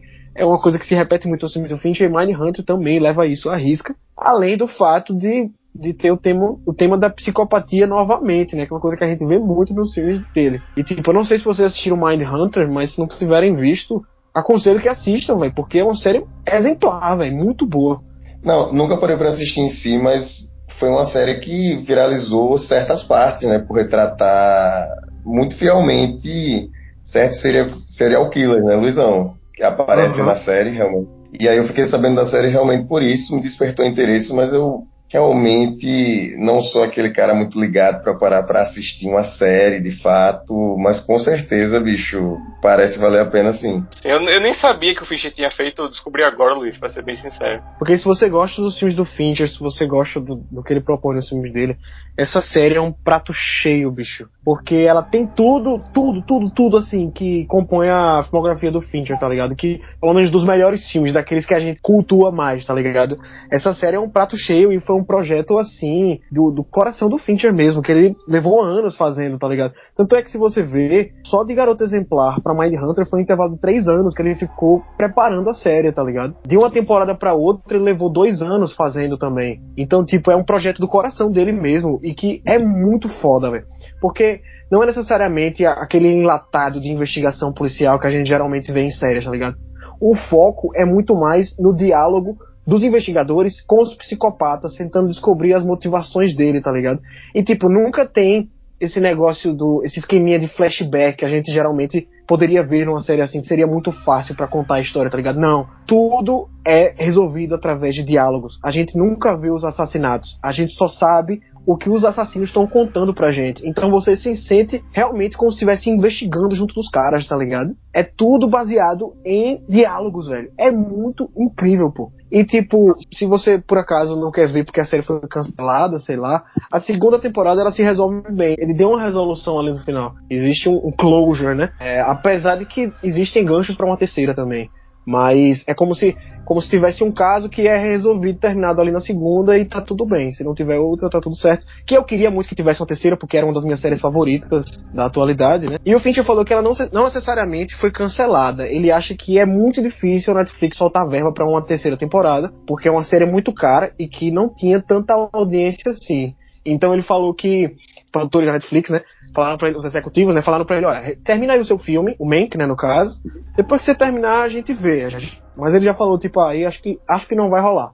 Os atores já foram liberados e tal, para procurarem emprego, então, tipo, eu acho que não vai rolar. Mas ainda assim, eu acho que é uma série que vale muito a pena assistir, ainda mais se você é fã do David Fincher. Sim, saber que ele teve toda essa dedicação é um incentivo a mais assim para ver e o fato dela ter sido. Acho que nem dá pra dizer realmente a palavra cancelada, né? O fato dela estar aí parada também não, não vai ser por isso que eu vou deixar de ver. É porque realmente não é não é algo que assim que eu, que eu faço mesmo. Eu adoro House of Cards. Apesar do, do envolvimento dele ter sido bem menor. Mas admiro sua paixão, Luiz, falando dessa série. Admiro a dedicação David Finch parece muito boa mesmo. Vou deixar a porta aberta aí pra Mindhunter. Ô Luizão, velho, por essa série não, não ter continuação, cara, isso interfere de alguma forma? É uma série que precisaria de um final ou não necessariamente, velho? Não, assim, a primeira temporada, ela tem uma história recorrente, e cada episódio ele vai, eles vão resolvendo alguns casos esporádicos que se resolvem ou não no, no, mesmo episódio, tá ligado? Mas ela não tem essa. Uhum. Se você é o que você tá perguntando, ela não tem essa fórmula tipo do caso da semana, sabe? É, é, é tipo um grande filme. A primeira temporada, ela não, ela não se soluciona nela mesma, ela deixa muito gancho pra segunda. A segunda já ela acompanha eles no mesmo esquema da primeira, tipo, visitando psicopatas, entrevistando eles. Ao mesmo tempo, ela tem um grande caso que percorre toda a segunda temporada. Esse grande caso, ele se fecha na segunda temporada mesmo. Você tem alguns arcos que ficam em aberto de personagens específicos, entendeu? De personagens secundários. O arco do personagem principal, ele se fecha na segunda temporada. Então eu acho que ainda assim vale muito a pena você procurar. E porque, velho, você vai. Se você não curtir a história no total por ela não ter um final muito bem definido, é, você vai se deleitar com cada, cada caso que eles vão entrevistar, que eles, que eles têm psicopatas pra, pra ver e, e conhecer eles. Velho, a, a, tem uns tipo Ed Camper, pô. É porque as pessoas ficaram esperando muito Charles Manson, né? O Charles Manson já, eu, é, apesar de ser muito foda a entrevista com ele, ela não é tão impactante assim. Mas com o Ed Kemper, que eu acho que foi o que ficou mais famoso, que é aquele cara bem caricato, né? Que é um gordinho de óculos, bigode e tal. Então, é. Isso. Não, é, é, as cenas com ele, bicho, é um, é um deleite, velho. Você, vocês têm que assistir, bicho. Netflix tá em dívida, velho. Tá tipo, na dívida vai, tá indo pros. tá nos bilhões mesmo. E não sei se eles vão espero, espero que eles deem isso aí pro Fincher continuar a história dele. Até porque o Fincher assinou um contrato de exclusividade com a Netflix por mais três anos, né? Então é o mínimo que eles poderiam fazer é dar esse, Tipo, Fincher, dirige mais um filme pra gente, enquanto isso tu vai fazendo Mind Hunter aqui, tá ligado? Pô, poderia ser uma negociação boa, né, velho? Vamos é. lá, Netflix, dê, dê, essa colher de chá pra mim, que sou fã. Eu fiquei muito puto, velho, quando eu vi essa notícia. Porque eu já, eu já pedi pra tanta gente assistir essa série, velho. Que é uma série que eu, é, é, é, tipo, psicopata. É o tema mais popular, assim, que todo mundo gosta, tá ligado? E as pessoas não se interessam pra assistir essa série, eu não sei porquê, pô. E eu tenho certeza que se assistissem, iriam gostar. E, e é isso que eu acho foda. Enfim, assistam pra dar audiência na Netflix renovar, galera, por favor. Eu acho que realmente a galera deve ter ficado com vontade de assistir. Eu vou dar uma, vou dar uma chance, velho. Pelo menos o primeiro, depois te digo o que eu achei. Pronto, assista o primeiro episódio. Eu duvido você não, pelo menos, ficar intrigado, velho.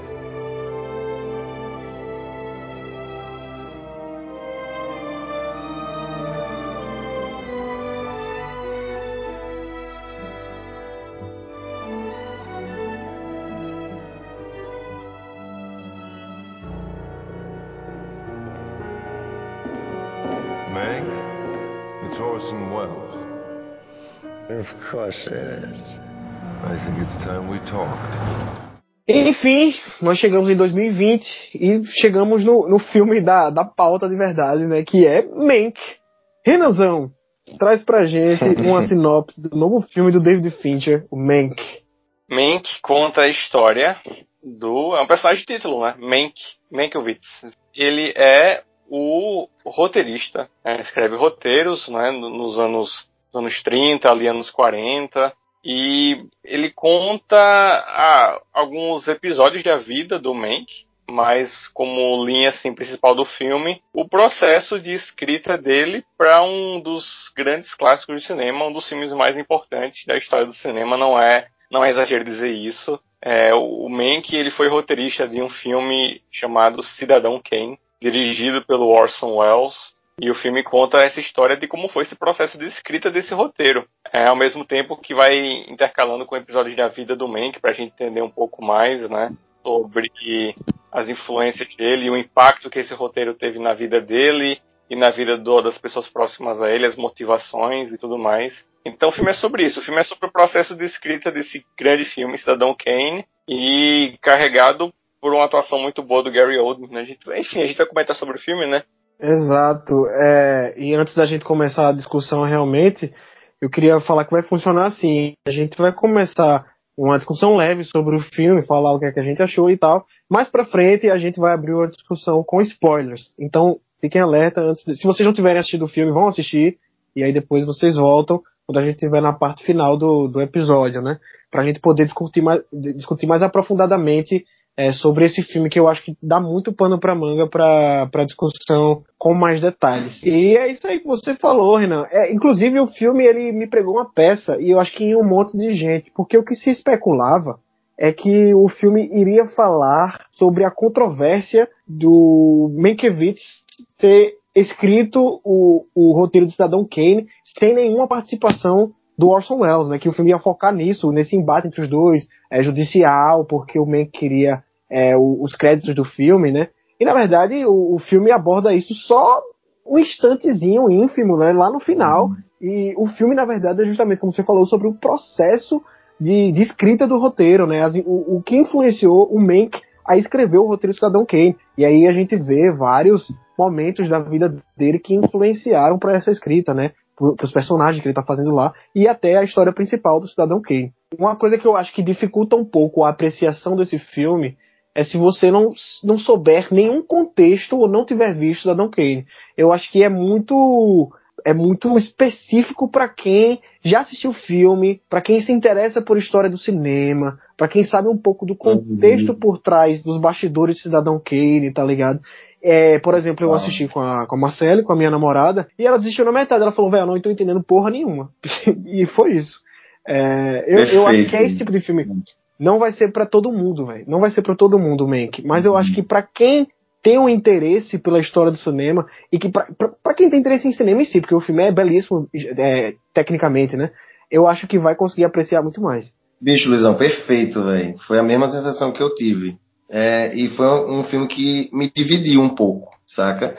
Eu acho que o Finch, ao mesmo tempo que ele acerta em fugir do óbvio do roteiro, mais uma vez, como eu falei, como ele pega um roteiro e ele acaba abordando outras questões, que o óbvio seria focar o filme apenas na construção do roteiro de Cidadão Kane, ele transformou Mank num, numa experiência de você conhecer os bastidores da indústria nesse período, velho. E tipo, isso é muito foda para quem curte cinema clássico, enfim, para quem tem esse esse gosto por cinema, mas também tem um ônus é, atrelado, né? Porque ao mesmo tempo que eu curti ele ter abordado essas outras questões dos bastidores do cinema e não ter focado tanto só no roteiro, eu saí com gostinho, velho, de, de quero mais, assim, sabe, em relação ao desenvolvimento do roteiro. Achei que ele passou muito curtamente por ali. Eu tava com a curiosidade de saber realmente, é, de ver cenas realmente do Mank construindo o roteiro, de ideias específicas em si mas ficou essa coisa de dualidade para mim, sabe? E isso que você falou, dando o exemplo da Marcela, é perfeito, bicho, porque é um filme que não foi construído para ser muito democrático, né? Muito popular. E eu achei também que, tipo, você precisaria só assistir Cidadão Kane, né? É, alguém que não conhece cinema em si, para entender mais, não, velho. Não. Você pode assistir Cidadão Kane, e se você não tiver nenhuma experiência, não saber os nomes, não saber dos estúdios, não saber dos diretores, da galera que era grande nessa época, você vai ficar muito perdido, bicho. Você fica então, meio perdido. É, então tem, tem esses pontos, eu acho que é um filme muito específico, cara. Eu acho que quem gosta de cinema é um deleite, velho. Eu realmente me diverti bastante é, vendo. Acho também, se fosse criticar alguma coisa, lógico, né? É bem subjetivo isso senti falta de, de ver mais o Orson Welles no, no, no filme, é, mais uma participação disso. Lógico, o filme era sobre o Mank, mas eu fui esperando uma coisa, recebi outra, outra muito agradável, velho. Mas não era o que eu estava esperando em si. Só que gosto muito de vários detalhes, bicho. A fotografia é meio inspirada no Cidadão Kane, até certas cenas que a gente vê no filme que você lembra de certas cenas de Cidadão Kane de homenagem, né, velho? Então, porra, tem muito a debater desse filme ainda. É isso, pô. Não é um filme que vai ser para todo mundo mesmo, é para quem gosta mesmo de cinema e acho que até para quem gosta muito pode achar o filme meio protocolar, né? Porque ele parece que, que ele quer seguir muito a risca Cidadão Kane, tá ligado? Até na a forma não linear de contar é, uhum. causos da vida do, do Mank, do, da mesma forma que fazia com o cidadão, com, com o Kane, né, com o Charles Foster Kane durante o filme Cidadão Kane, até a fotografia é para fazer menção ao Cidadão Kane, a edição de som, que é aquele som mais abafado, né, da era de ouro de Hollywood, que não tem captadores tão bons, ele faz isso. E, achei isso muito bom, né, meio vintage assim, parece que você tem a sensação de estar tá assistindo um filme daquela época mesmo, mas ao mesmo tempo parece tudo muito protocolo mesmo, muito fabricado, né? Parece que perde um pouco o negócio da autoralidade. Parece que ele só tá tentando fazer uma, uma cópia mesmo do, do, do Orson Welles, não só do Orson Welles, mas do cinema que se fazia naquela época. E ainda assim, tem algumas cenas que eu acho muito inventivas, por exemplo, sem dar muitos spoilers, que a gente pode falar um pouco mais pra frente sobre isso, mas tem uma cena ali que eles estão tipo numa festa que tá tendo uma contagem de para uma votação. E aí, a montagem nessa cena é espetacular. Que o, o Mank tá bêbado pra caralho, que ele tem problema com bebida, né? Isso é muito mostrado no filme. E aí você, você começa a ver tudo, a passagem do tempo na visão dele, né? Então fica tudo meio é, vamos dizer assim, meio etéreo, sei lá, meio nebuloso. As coisas começam, os elementos da cena começam a se misturar e, e a trilha sonora acompanha também, tem uma pegada meio de jazz que eu achei sensacional. Nessas horas eu vi o Fincher ali. Me lembrou muito aquelas aberturas dos filmes do Fincher, as, fam as famosas aberturas dos filmes dele, tá ligado? É, mas no, na maior parte do filme ele tá tentando emular outro diretor. É, eu não vejo o Fincher ali, tá ligado? Ao mesmo tempo, eu acho muito foda como ele consegue emular outro, outro tipo de direção, né? A gente vê outra, uma faceta do uhum. Fincher que a gente não conhecia. Você vê um, uma, uma característica nova num diretor que um monte de gente já conhece, já sabe de qual é a filmografia dele, já sabe o, como é a forma dele de fazer um filme. A gente vê ele, de certa forma, fazendo diferente, mas não se renovando apenas capturando o que outro, outros diretores já fizeram de, de forma. É, é como se fosse, tipo, sei lá, o Patati Patatá fake, tá ligado? Os caras imitam muito bem o Patati Patatá, mas eles não são Patati Patatá. não, perfeito, Luizão. E é, é um. grande exemplo, viu? O, e é um filme, assim, bicho, que ele poderia realmente ter aproveitado um pouco mais um lado autoral, justamente por ter saído na Netflix diretamente, né, velho? Um filme que não precisava ter esse apelo popular do cinema, de bilheteria ou coisa do tipo. E realmente tem, tem esse, essa linha muito tênue de você é, acabar fazendo homenagem e ficar preso demais nessa homenagem. É, uhum. Eu sinto, eu sinto, eu sinto isso que você assiste esse filme e você vê que é do David Fincher, mas você realmente não consegue ver muitas características. Você fica, caraca, é mesmo do David Fincher, velho? É, fica essa coisa dual mesmo de, pô, curto, curto essa, essa abordagem, mas é um filme que me tem essas, essas faltas que eu já relatei também, velho. Ao mesmo tempo, eu eu entendo isso porque esse, eu não sei se você sabe disso, e que o Renan deve saber, é um, era um projeto de amor do pai do Fincher, que já faleceu, né? O Jack Fincher. Ele tentou vender esse roteiro por muito tempo nos anos 90 e o roteiro não saía da gaveta, nenhum estúdio queria fazer o filme, até por causa um pouco da polêmica com Orson Welles, né? Que o filme dá muito crédito de Cidadão Kane para o, o Mank. Acho que até certo ponto até vilaniza um pouco o Orson Welles. Eu imagino que isso tenha sido uma coisa que o Fincher mexeu um pouco no roteiro. Eu acho que o roteiro do Jack ele vilanizava mais o Wells do que a gente tá vendo no, no filme que saiu. Mas, Total. enfim, é, eu acho que ele quis respeitar muito a ideia do pai, tá ligado? E, e aí acabou que ele não é tanto o David Fincher nesse filme, entendeu? Eu, eu sinto isso. Uhum. Ainda assim, eu considero um filmaço, bicho. Um filmaço. A atuação do Gary Oldman tá do caralho. Até os, os coadjuvantes, tipo Amanda, Amanda Seyfried como a Marion Davis. Porra, é, é, ela não é a Amanda Seyfried ali. Ela é a Marion Davis, velho. Tá ligado? Uhum.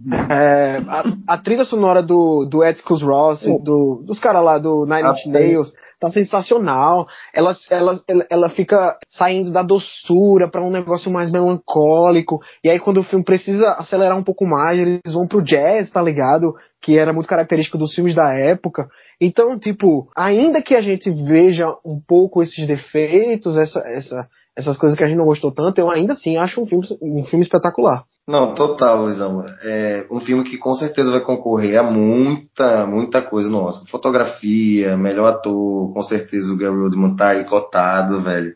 Inclusive, é o meu favorito, bicho. De todos que eu assisti até agora, eu, eu tô torcendo por ele, velho. Assisti o. Me diga aí do, do, do Chadwick, que saiu é, agora na Netflix. Pô, tá muito bem, excelente, mas, cara, me toca mais essa atuação do Gary Oldman. Ele realmente consegue trazer esse lado é, alcoólatra, sagaz do Mank, velho. E você vai gostando do personagem muito pela atuação dele, velho. Então, Amanda Seyfried, bicho, perfeita também, cara. Ela já vinha, né, se mostrando como uma, uma atriz madura, assim, mas eu acho que esse papel aí é para consolidar e ganhar um pouco mais de moral também.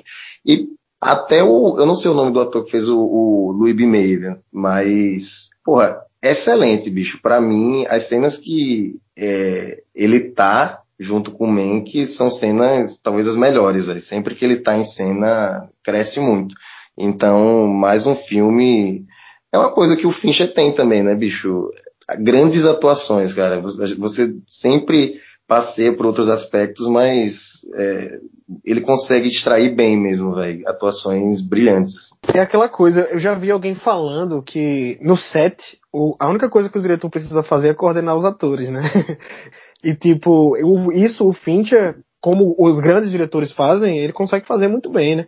É muito difícil a gente ver atuações ruins nos filmes do Fincher. E aqui a gente tem uma miscelânea de atuações. A gente tem, por exemplo, o o Charles Dance, que fazia lá Game of Thrones, que ele faz o William Randolph Hearst, que é uma peça muito importante dentro desse uhum. filme, né? E, tipo, ele tem pouco tempo de tela, mas no tempo de tela que ele tem, ele consegue passar aquela imponência do cara importante que era o, o Hearst, né? Até mesmo o Orson Welles, né? Que é interpretado por um, um, cara que não é muito famoso, que é o Tom Burke, que ele, ele tá bem, mesmo no, no nas pequenas a partes voz, que ele aparece. Igualzinho. Exa a voz tá igual, velho. A voz tá igual. igual e o trabalho pô. de maquiagem é. também, porque ele tá, ele tá lata do Orson Welles, bicho. Não, e só para não perder o fio da meada do que você falou, cara, é, é, um, é bem justo, na verdade, com o Orson Welles isso aí, né? Achei que foi um, um, um furinho aí de, lógico, liberdade criativa para você fazer seu filme, mas como você tá falando de informações, porque assim, bicho, o roteiro de Cidadão Kane, ele, ele foi revisado bastantes vezes, velho. Se você pegasse realmente para ler, sempre falam de sete revisões. E o filme ele passa muito como se o Mank fizesse tudo e Sim. realmente o Orson Welles só participasse de ligações ou coisa do tipo. Isso é muito injusto, velho, porque o roteiro passou para outras pessoas. O Orson realmente é, mexeu. É um filme totalmente de, de direção também, Cidadão Kane. Você vê o dedo do Orson Welles ali. Então, eu acho uma mancadinha, velho, ter retratado dessa forma. Com certeza foi uma parada comprada do pai, né? Que comprou uma linhagem muito antiga até, né, cara? Tinha colunistas na época de, de Cidadão Kane que, como, que, não gostavam muito do Orson e começaram a divulgar. É, um, até o próprio Rush, né? A gente vai falar um pouco mais na frente sobre esses boicotes, assim, sobre Cidadão Kane, mas o Orson ficou um pouco queimado, né, na indústria, e esses Sim. boatos foram comprados e realmente tem pessoas que têm essas versões de, ah, o Orson não participou, ah, o Orson participou, mas, bicho, hoje em dia realmente é comprovado que o roteiro passou por várias revisões e o Orson participou, então acho, acho uma mancadinha do filme. O Jack Fincher, ele tinha comprado realmente essa teoria, né, de que o, o roteiro não era do Orson Welles, era completamente do Mank, né? E isso é mostrado no filme, mas eu, eu, achei interessante que é mostrado menos do que eu achei que seria mostrado. Eu pensei que o foco do filme seria esse, tá ligado? Como eu falei lá no início. E é, uma coisa que o, o, filme destaca muito é que o Mank não vai receber os créditos do filme, né? Tive, teve muita gente que reclamou disso também, mas na verdade isso aconteceu. E aconteceu muito na carreira do Mank, na verdade. O Mank, ele era o que chamavam em Hollywood de script doctor que era o cara que chamavam para consertar o roteiro quando eles achavam que não estava funcionando muito bem. Então, tipo, tem vários roteiros muito famosos que o, o Mank reescreveu e não recebeu o, os créditos dele, né? Por exemplo, o Mágico de Oz foi um desses de filmes, eles até citam aí no, no, no filme, né? E aí, a gente tem uma cena lá que fala que ele vai escrever o filme, mas não vai receber o crédito, né? Isso realmente aconteceu na realidade, só que isso era muito natural em Hollywood naquela época. Até hoje isso acontece. Por exemplo, é, o Dan Harmon foi chamado lá, Dan Harmon, que, que fez a série Community, que criou Rick and Morty, ele foi chamado para reescrever o roteiro de Doutor Estranho para acrescentar cenas mais é, de comédia porque o filme tava muito sério, muito de terror e tal, e ele não tá acreditado no roteiro. É, o Joss Whedon, que escreveu Vingadores e fez o filme de Vingadores também, ele foi um cara que reescreveu o, o, roteiro de Toy Story, tá ligado? Dizem que o filme só passou a funcionar mesmo quando ele botou as mãos no roteiro. Nesse caso, o Joss Whedon foi creditado lá, mas também tem, tipo, trocentos roteiristas creditados em Toy Story, tá ligado? Mas nessa época, de, do, dessa era de ouro de Hollywood, era muito comum isso, de roteiristas serem contratados e não receberem nenhum pingo de crédito pelo filme. A parada é que, no, no filme, como aconteceu na realidade, o, o Mank ele resolveu cobrar os direitos no final, né, mesmo tendo o um acordo de que ele não seria acreditado. E aí tem-se essa história de que, na verdade, o roteiro seria todo dele, o que não é verdade, né? O que não é verdade. O roteiro foi revisado pelo Orson Welles sete vezes, como você falou, Ícaro. E é uma mancada, assim, do filme, é uma mancada do Jack Fincher, né? Mas eu acho que o David, o David Fincher resolveu respeitar, né, a vontade do pai, até porque o cara falecido. E, tipo, eu acho isso uma, um, uma mancada histórica, né? Um revisionismo histórico que dá sim um, um gostinho errado pro filme, mas eu acho que é uma pequena parte de um roteiro que eu considero até muito bom, velho. Roteiro de gente grande mesmo, tá ligado? Um roteiro foda. Tanto que se criou uma lei depois, né, velho, pra. Se eu não me engano, posso estar enganado da porcentagem, mas se você participou de mais de 50%, 60% do roteiro final, mesmo você sendo um script doctor, digamos assim, que não, não existe isso em si mais hoje em dia com esse, esse nome, ah, né? Mas você tem que ser creditado, velho. Então, que bom que essas coisas mudaram, velho. Porque, porra, é, até na questão do Mágico de Oz, do Mank mesmo. Pelo que eu vi, ele participou de muita coisa, bicho. Mudou muita coisa, foi contratado para mudar só um pouco, mas acabou trabalhando mais porque gostaram do, do trabalho dele. Então teve uma boa participação, mas não foi acreditado. E isso é realmente injusto, velho. Ele, ele poderia ser muito mais conhecido e valorizado, realmente. Eu acho que é, o que esse filme faz mesmo é fazer justiça por esse personagem, essa figura pouco conhecida da história de Hollywood, que é o, Herman Mankiewicz, né? Que foi um cara que depois que fez Cidadão Kane ele desapareceu, ele nunca mais trabalhou. E se tem uma coisa que eu dou mérito para esse filme é fazer a gente conhecer essa figura que estava ali nos bastidores e que, que trabalhou em tanta coisa que a gente não sabe, tá ligado? Eu tenho uma visão um pouco diferente de vocês do filme, mas que não necessariamente é uma discordância de vocês do que, do que vocês falaram, porque eu acho que é uma visão diferente porque eu tô vendo o filme de outra maneira. E aí eu vou explicar. Acho que vendo o filme da maneira que eu vi faz com que seja diferente. Então, então acho que depende muito não é, não é simplesmente, ah, o que, que você achou desse filme? É assim, assado. Opinião direta.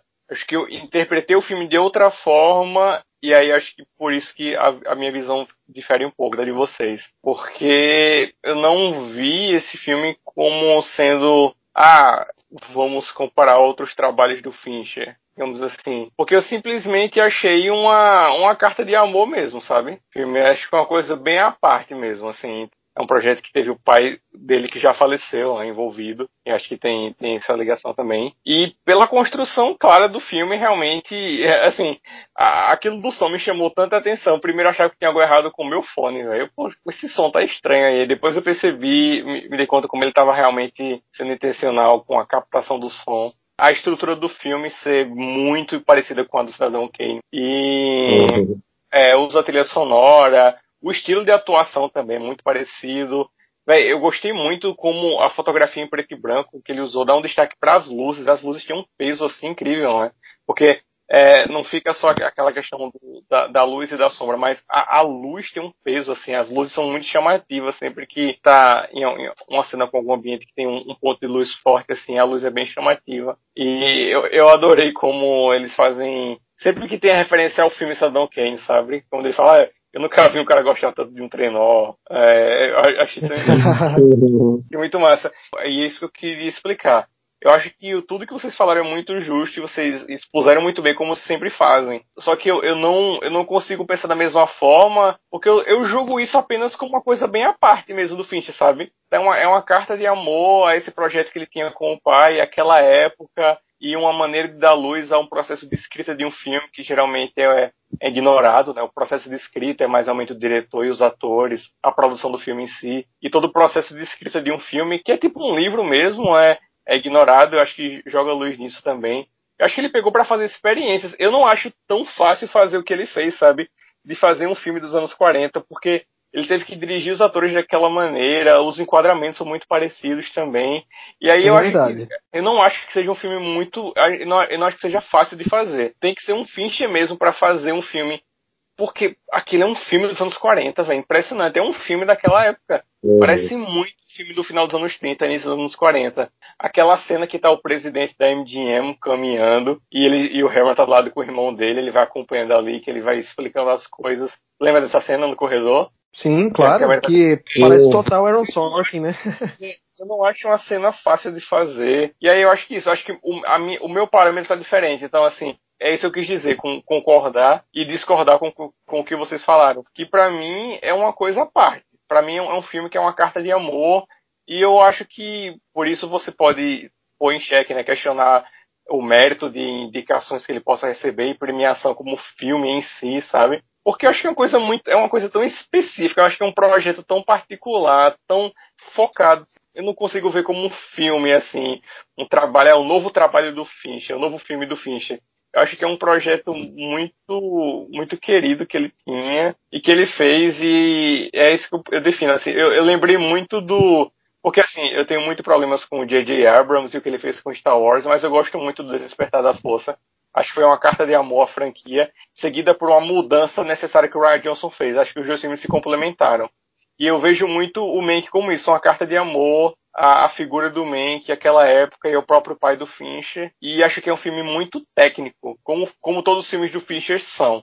Sim, sim. O, o Renan, e eu acho que você tá muito certo, sim. É só uma, uma visão diferente. E eu concordo com você. É uma carta de amor mesmo a Hollywood mas ao mesmo tempo que é uma crítica muito grande a Hollywood da época. Ele critica muita coisa ali, é. estrutural é. mesmo da indústria, né? Eu acho que a gente pode falar mais com na parte com spoilers, mas o próprio negócio do, do roteirista não recebeu crédito pelo filme, a forma com que o, o, os produtores, os chefões tratam os roteiristas, né? Mas enfim, ao mesmo tempo que ele faz uma carta de amor, que ele faz uma homenagem tão grande, recuperando a, a estética da época, como os filmes eram feitos, ele também faz uma crítica muito pungente gente a forma como, como os filmes eram produzidos, né? É, é, é isso, Luiz, com certeza. É, isso, esse é outro ponto para mim que, é, que, como você falou, é a base do filme. Acho que é essa carta de amor e essa crítica, não é? A, ao poder dos estúdios, a como estava concentrado nas mãos, nas mãos erradas e o uso que esse poder tinha, né? Eu acho que ele mostra que ele mostra que a gente já sabe, mas ele mostra de uma maneira muito visceral que era uma indústria, não é? Ele realmente mostra esse lado uhum. industrial do filme, não é? E atrás da política também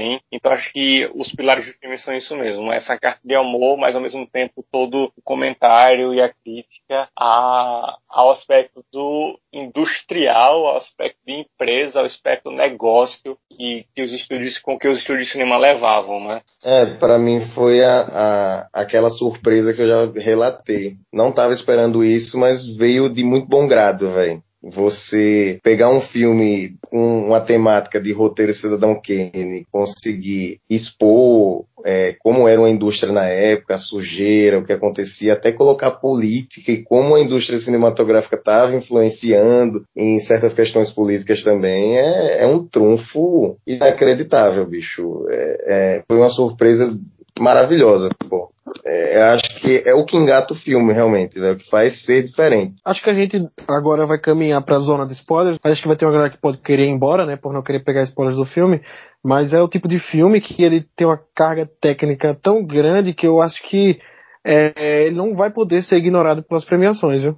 É, eu acho que agora é. a Netflix vai levar prêmio pra caralho por esse filme, velho. Só pra terminar também, acho uma ótima também essa homenagem ao Mank, como você falou, de você conhecer quem foi o Mank, mas você acaba trazendo para uma galera que não acompanha tanto cinema, Cidadão Kane de volta, né, velho? Então, isso, isso. é um filme muito importante para realmente levar as pessoas para uma época mágica do cinema, realmente, e também um filme que mudou toda uma trajetória cinematográfica, velho. Então, é, é, de, é de valia assistir, velho. Assim, como a gente falou, né? Muito complicado. Vai ter gente que não vai conseguir ver por não estar tá realmente entendendo, mas ao menos de te levar a assistir Cidadão Kane, é, já é uma grande vitória. Eu não gosto muito realmente de usar essa frase, mas eu concordo com vocês que não é um filme para qualquer um. Você tem que ter uma base antes de ver esse filme. Base, entenda-se, ter visto Cidadão Kane, saber do que o filme está falando, saber quem são aquelas pessoas. E isso realmente isso, isso tem que acontecer. Acho que isso é imprescindível para a experiência. Eu não gosto muito de falar isso, né? De, ah, não é um filme para todo mundo. Mas esse de fato não é. Concordo demais com você. E assim, agora, assim, eu gostei muito, velho. Eu gostei muito mesmo. Eu acho que uma coisa que a gente pode deixar aqui para quem tá saindo agora, quem não quer ver spoilers do filme, quem não quer pegar os spoilers, é que o filme realmente é muito bom. É muito bom, eu acho que vale a pena arriscar, porque se você, se você não se encantar pela história, você vai se encantar pelo lado técnico e vai ter um gostinho do que eram os filmes daquela época, né? E claro, se você já tiver visto Cidadão Kane, se você já tiver visto filmes da Era de Ouro de Hollywood, de alguns filmes dos anos 40, 30, por aí, você vai conseguir aproveitar muito mais, porque você vai pegar todas as referências. E eu acho que também vale dar uma lida nos bastidores do Cidadão Kane, né? Pra você pegar mais ou menos o contexto do, do, do que tá acontecendo ali. Porque o filme te joga de paraquedas, né? Ele não faz muita questão de explicar é, o, por que o Mank tá naquela situação ali, quem é o cara que chama ele para fazer o roteiro. Até dá umas pinceladas, tipo assim, ah, é, o, o Orson Welles, o Menino Maravilha que veio do teatro, não sei o quê. Mas, tipo, ele não, não, não te explica tintim por tintim o que tá acontecendo. Não tem um narrador que ele pega pela mão, ele leva pelo filme, tá ligado? Então eu acho que é bom você entender um pouco o contexto antes de se arriscar a ver Mank se você não tiver a, essa bagagem, né? Yourself to home, Mr. Mankowitz, or shall I call you Herman? Please call me Mank. Mank. Mank. Mank. Mank. This is Herman Mankowitz, but we're to call him Mank. Mankowitz. Herman Mankowitz. Então é isso, gente. A partir desse momento, se vocês não tiverem assistido Mank e se vocês se importarem muito com spoilers, eu aconselho que vocês não sigam em frente. Se você quer assistir Mank, é, eu aconselho não ver essa parte aqui, assiste o filme e depois volta pra cá. Se você não se importa com spoilers, continua. E se você não vai assistir Mank mesmo, não tá nem aí, continua aqui, que eu acho que até pode ser que dê mais vontade de você assistir, né? Amigos, uma coisa que eu queria ressaltar aqui é o lado político do filme muito forte, né? Que eu não esperava. E que ele tem uma discussão até mesmo sobre fake news, né, velho? que é, é, é, uma coisa que eu não esperava nem um pouco. Eu acho que essa pode ter sido até uma das revisões do David Fincher no roteiro do pai, que eu, eu acho que enriquece ainda mais o filme, né? Ele traz ele um pouco pra atualidade, ao mesmo tempo que conversa muito com as ideias que o Mank vai ter para o roteiro do Cidadão Kane, né? E para esse personagem dúbio ali que ele tá tentando montar, que é o Charles Foster Kane. Para quem nunca assistiu Saddam Kane, ele se pretende a contar a história do cara que era o maior magnata da mídia dos Estados Unidos, tá ligado? Que é o, o Charles Foster Kane, que é um cara que basicamente foi vendido para um banco quando era criança, e aí ele cresceu sendo rico pra caralho, e ao invés de ele tentar esbanjar o dinheiro, ele, ele compra um, um jornal ali, é, eu não lembro se é em Nova York, Washington, Los Angeles, e aí aos poucos ele vai galgando espaço dentro da mídia e ele se torna esse, esse, esse barão da mídia que controla tudo, tipo o Silvio Santos dos Estados Unidos, tá ligado? O Roberto Marinho, sei lá. Vira um dos caras mais ricos da, do, do país e o cara envolto em, em curiosidades sobre a vida dele, como ele vivia, né? Envolto em polêmicas e tal. E aí, é, ao final da vida dele, ele sussurra uma frase de morrer que é Rosebud. Uma frase não, um termo, né? Esse Rosebud. E aí todo mundo fica curioso, a mídia, né? Fica curiosa, os jornalistas, para saber o que é esse Rosebud. E aí a gente vê o filme na perspectiva de um jornalista investigando a vida do, do, do, cidadão Kane, né? Do, do Charles Foster Kane após ele ter morrido. A partir do depoimento dos amigos dele, das pessoas que conheceram ele, é que a gente vai entendendo a história dele, ao passo que as pessoas que em que esse jornalista tenta entender o que é Rosebud, né? Fracassadamente. E uma parte muito grande do Cidadão Kane é que ele tenta concorrer a um cargo político, né? E ele perde. Já dando spoiler aqui, eu não, eu não sei se é spoiler, porque o filme é antigo pra caralho. Mas enfim, existe essa parte do Cidadão Kane, essa parte política também, mas que não foca tanto no lado político, é, assim, intrinsecamente. Foca no, no, negócio da polêmica de ter sido é, candidato a um cargo e ter perdido. Já, o já aqui no Mank, o Mank, que é o personagem principal, ele acaba se envolvendo ali muito numa campanha política para o governo é, de Los Angeles, e a gente vê que isso vai ser uma grande inspiração para o roteiro do, do Cidadão Kane, né? O negócio é que essa campanha é envolta em muita fake news, e é um negócio que que é, é massa para quem conhece a história do, de Hollywood, né?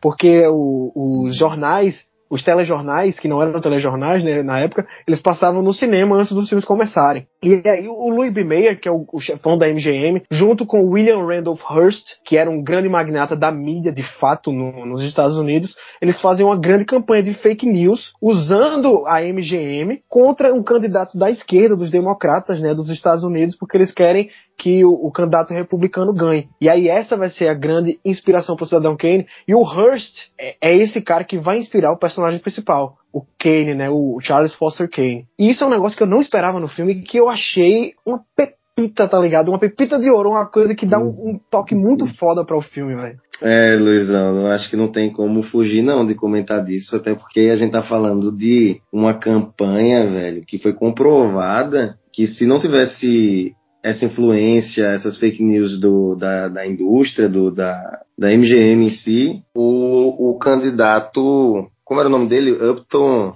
Upton Sinclair. Upton Sinclair. Alguma coisa do tipo, né? Sinclair. Ele teria ganho, pô. Então foi algo que realmente mudou a trajetória de, de uma eleição a governador, no caso, né? Então, uhum. e a gente tá falando de 1934, meu amigo. Isso aí é muito bizarro de se ver, né?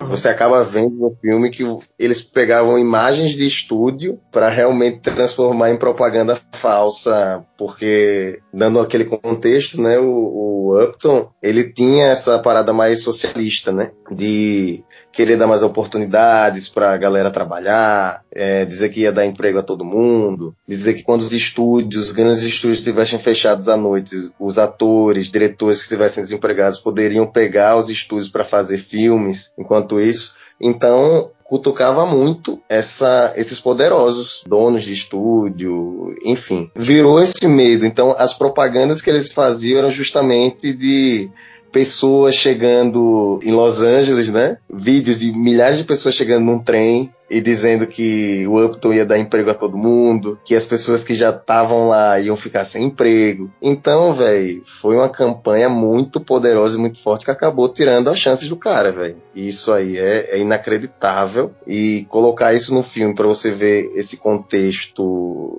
mais geral da época, pô, é genial. Você pega um roteiro que era para falar só do roteiro Cidadão Kane, aborda a indústria cinematográfica dos anos 30 e 40 e ainda pega um pouquinho de política dali, é um filme que vai além do que do que do que propõe mesmo, né, velho? É, é, fantástico. Uhum. E, e é, e, é, meio que um prelúdio do que iria acontecer durante a Segunda Guerra Mundial nos Estados Unidos, né? Porque a, essa época que o filme se passa, ele tá ali em 30 e pouco. A Segunda Guerra foi de 39 a 45. E a máquina da, da mídia, do, do, do, da indústria do cinema, foi muito usada para colocar os americanos contra os nazistas, contra os japoneses. Assim, tá bom que, que né, nessa hora eles estavam corretos, né? De colocar o povo contra os nazistas, tudo certo. Nazista é tudo filho da puta mesmo, e acabou, não tem discussão. Mas, por exemplo, criou-se um arquétipo do, do japonês para os americanos que perdura até hoje, né? E não se enganem, o, o, ódio que os americanos têm de nazistas não é por causa dos ideais, os ideais nazistas, mas sim porque a indústria do cinema colocou muito o, o, essa sementinha na cabeça dos americanos, tipo, nazista é o cão tá ligado? É, japonês é o uhum. cão. E, tipo, isso tá plantado até hoje para você ver o, o, poder da comunicação, tá ligado? De como, de, de como a comunicação foi forte daquela época que influenciou na época da guerra e perdura até hoje, né? Esse, o resultado disso, dessa, dessa máquina da comunicação é, aliada ao cinema lá nos Estados Unidos, dessa época. Eu me pergunto se todo esse lado político de, do uso de fake news, daqueles vídeos é, fabricados como propaganda mesmo, se tudo isso já estava no roteiro original do pai do David Fincher ou se ele Exato. colocou isso. Me pergunto, me pergunto, fiquei, fiquei curioso se, se isso já estava lá ou se já estava, em que nível estava, estava daquele mesmo jeito, quanto do, do David Fincher ele colocou, porque realmente é um fator muito, é tão interessante, né, e como, e como isso não fica só mostrado para dizer que ah, é uma coisa que aconteceu, mas o uso disso tem consequência, né, tem todo aquele personagem que tá todo culpado por ter feito aqueles filmes, né? Também. Uhum. E que é, um, que é um cara que estava muito tempo dentro do estúdio e não conseguia ir para frente, né? E aí ele vê nesses vídeos, de, esses vídeos falsos, é uma grande chance para ser um diretor, né? Do, de próximos filmes e tal. E ele fica incrédulo, ele fica tipo assim, ah, mas isso não vai dar em nada, o, o Sinclair vai ganhar de qualquer jeito, tu acha que isso aqui vai influenciar o povo? Vai nada. E aí quando ele vê que o Sinclair perde a eleição realmente, o cara fica é, abalado pra caralho, né? E, e pensa em se matar até que ele se mata de fato. E aí, isso é outra coisa que mostra muito pra gente essa crítica à,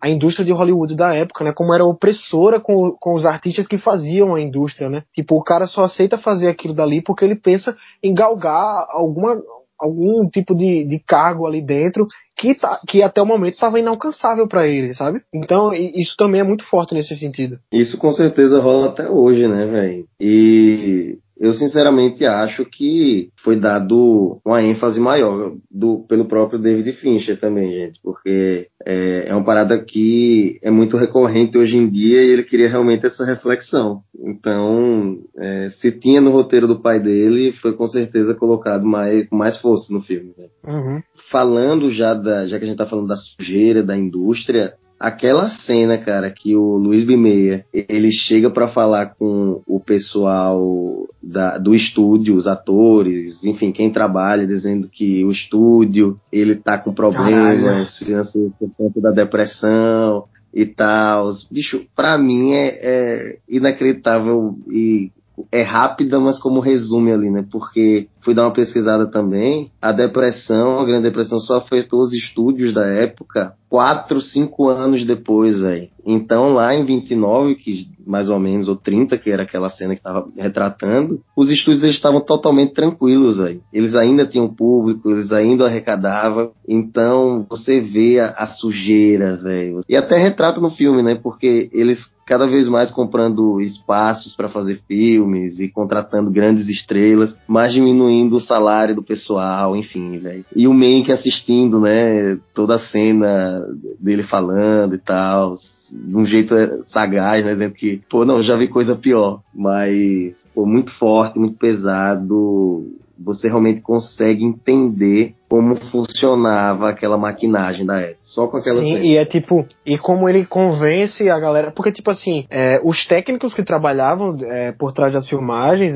figurinista, maquiador, é, é pessoal da iluminação. Aquela galera ganhava muito mal, né, velho? Não é como, como se fossem os atores e tal. Mas os primeiros a, a se levantarem e apoiarem a diminuição do, do, salário são as atrizes, né? Elas se levantam, eu, eu, concordo com você, Lu, estamos aqui por você, não sei o que lá. E aí, essas pessoas é, realmente tinham um poder de influência lá dentro. E aí, os outros, a galera que ganhava mal pra caralho, que tem que ter 40% do salário cortado, um negócio assim, né? Aí eles, não, beleza, beleza. Aí começam a aplaudir, aplaudir lá, o cara sai aplaudido. O cara acabou de diminuir quase metade do salário da galera, velho. E eles não podiam fazer é, absolutamente nada. Até porque ou era aquilo, ou não tem emprego mais, pô sabe? Então, uhum. bicho, é, é, é, exatamente isso, velho. É, é um, um, esquema de opressão muito forte que o filme mostra muito bem.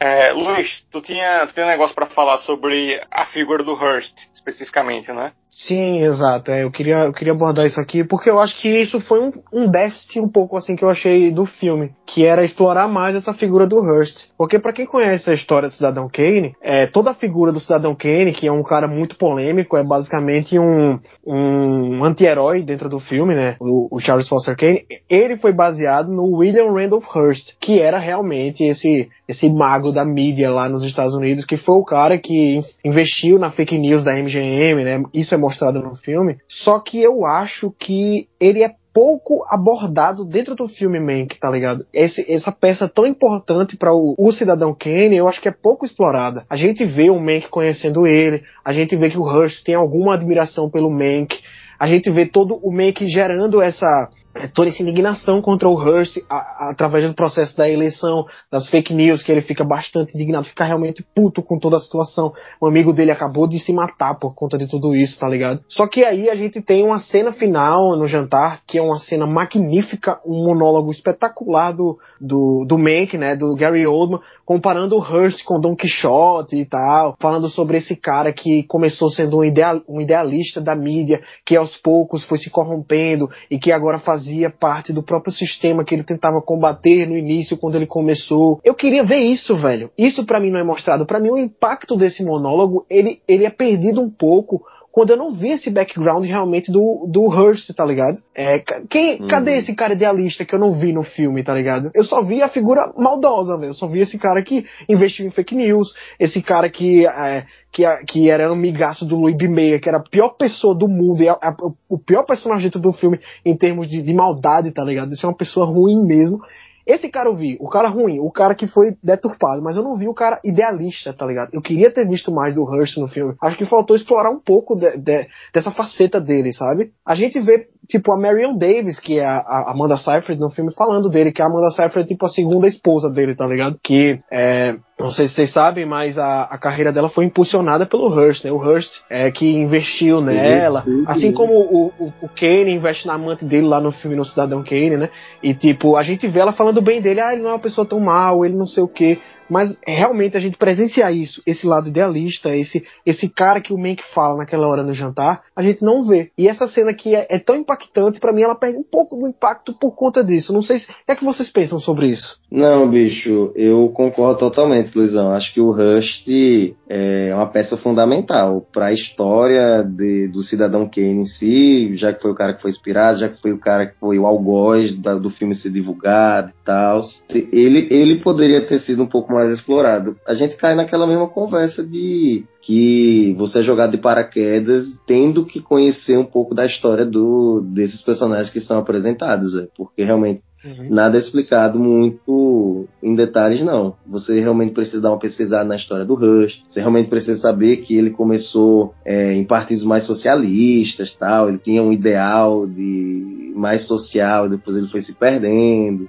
Esse negócio da Marion Davis é muito interessante você ver no filme, pelo menos, velho. Porque no Cidadão Kane, é, uma coisa que você falou, na época, bicho, as pessoas estavam vendo umas curiosidades, as pessoas não gostavam da Marion Davis porque o Rush, né, já que ele detinha um, um monopólio de informação dos jornais, né, ele criou uma, uma indústria meio que para fazer uns filmes para ela, meio que um estúdio, acho que era Cosmos, alguma coisa do tipo, Constellation, não lembro qual era o nome do estúdio, mas ele fazia tanta publicidade para Marion Davis, pô, que ela tava em todas as propagandas, ela estava em todos os lugares e as pessoas tinham ranço dela por causa disso, velho, porque tudo era ela, sabe? E é muito interessante ver isso no Cidadão Kane, né? Porque o Foster Kane, ele faz um, ele constrói um, um uma ópera lá, né? para para a mulher dele, mais nova, que no caso cantava. Então você vê toda essa parada do Rush, que tinha uma esposa mais jovem, que era atriz, e como o Orson ele, ele consegue adaptar para fazer essa crítica ao próprio Rush no Cidadão Kane. Né? Exato. Eu senti falta de, de ver esse lado idealista. O Hearst, ele chegou a concorrer à presidência dos Estados Unidos pelo Partido Democrata, tá ligado? E, e aí, no, é. no filme, a gente vê ele justamente fazendo uma campanha de fake news contra os democratas. Então, tipo, faltou essa abordagem, esse background maior do Hearst, tá ligado? Pra eu me importar mais com o, o, o final, velho, com, com o desfecho do, do Mank pra ideia do Cidadão Kane, tá ligado? De ser baseado nesse cara. Eu senti falta disso. O que é que tu achou, Renan? É, então, eu confesso que senti isso um pouco também, Luiz, pra falar a verdade. Confesso que a figura dele poderia estar mais presente. Acho que a, a, palavra é essa. Acho que seria difícil, assim, pontuar em que exatamente eu senti mais a falta dele e como ele poderia ter sido só um pouco mais presente mesmo, um, um pouco mais de dimensão da figura, mas ao mesmo tempo, né, porque eu sou é, fanboy do Finch, né, eu fico querendo justificar isso no sentido de sendo intencional e para ficar com essa coisa da figura meio mitológica mesmo. Esse magnata hum. do e ficar aquela e a gente vê a percepção do Mank, das pessoas ao redor do Mank com relação a ele. E ele ser esse nome, essa presença, essa nuvem que está sendo está sendo tá sempre pairando ali, mas não muito bem é, direcionada, sem sem ser apresentada com muita clareza, sem estar presente em uma cena focada nele mesmo, mas mais aquela é uma figura mitológica, aquela, coisa poderosa que mesmo sem aparecer tanto, está exercendo poder e influência ali nas pessoas. E a gente vê o foco ser muito mais como o Mank o percebe e como o Mank reage a tudo isso da figura e não a presença dele lá. Mas eu concordo que poderia estar um pouco mais. Isso aqui sou só eu, digamos, achando o lado bom disso, dele não ter aparecido tanto e como acaba essa não presença dele acabou sendo lida dessa forma por mim. Eu entendi essa não presença dele dessa forma, mas acho que ela poderia ter sido sim é, explorada no filme. Não, é, eu, eu concordo com você que a gente pode trazer isso para um lado de de ter uma construção mais.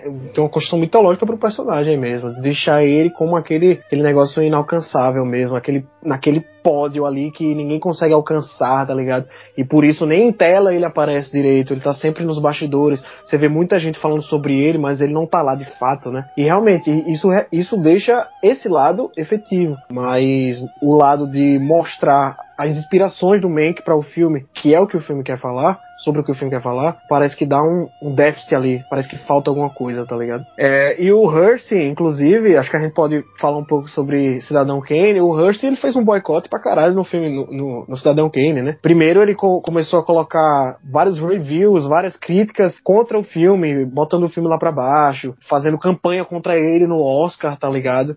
Tanto é que ele foi indicado uhum. em alguns Oscars, mas ele ganhou só em roteiro. E ele só ganhou em roteiro porque a, o sindicato de roteiristas resolveu apoiar o filme, dizer não, a gente não vai cair nessa né, nesse papo do Hearst, a gente vai apoiar o filme, a gente vai votar em Mank no, no Oscar, tá ligado? Mas de resto, e tipo, não se enganem, o, não, é, não é como se fosse tipo Blade Runner, que foi um filme que foi fracasso de crítica e bilheteria na época que foi lançado. Na época, as pessoas já sabiam é, o quanto é, Cidadão Kane era importante para a linguagem cinematográfica, o quanto aquele filme iria mudar a indústria para sempre, tá ligado? O Orson Welles, por, por, por, ele ser um outsider, por ele não estar tá dentro da indústria cinematográfica, ele vinha do teatro, ele era jornalista, radialista e tal ele não sabia o que podia e o que não podia fazer dentro de um set. Então, tipo, ele queria ângulos que eram impossíveis de, de fazer, tá ligado? Os caras tiveram que abrir chão dentro do, do, do set para poder colocar, posicionar a câmera como ele queria. Teto, teto nos filmes naquela época não existia. Eles faziam só as paredes do, do sets, do, da, das ambientações, né? Aí ele falou, não, eu quero filmar o teto. E eles tiveram que criar sets, é,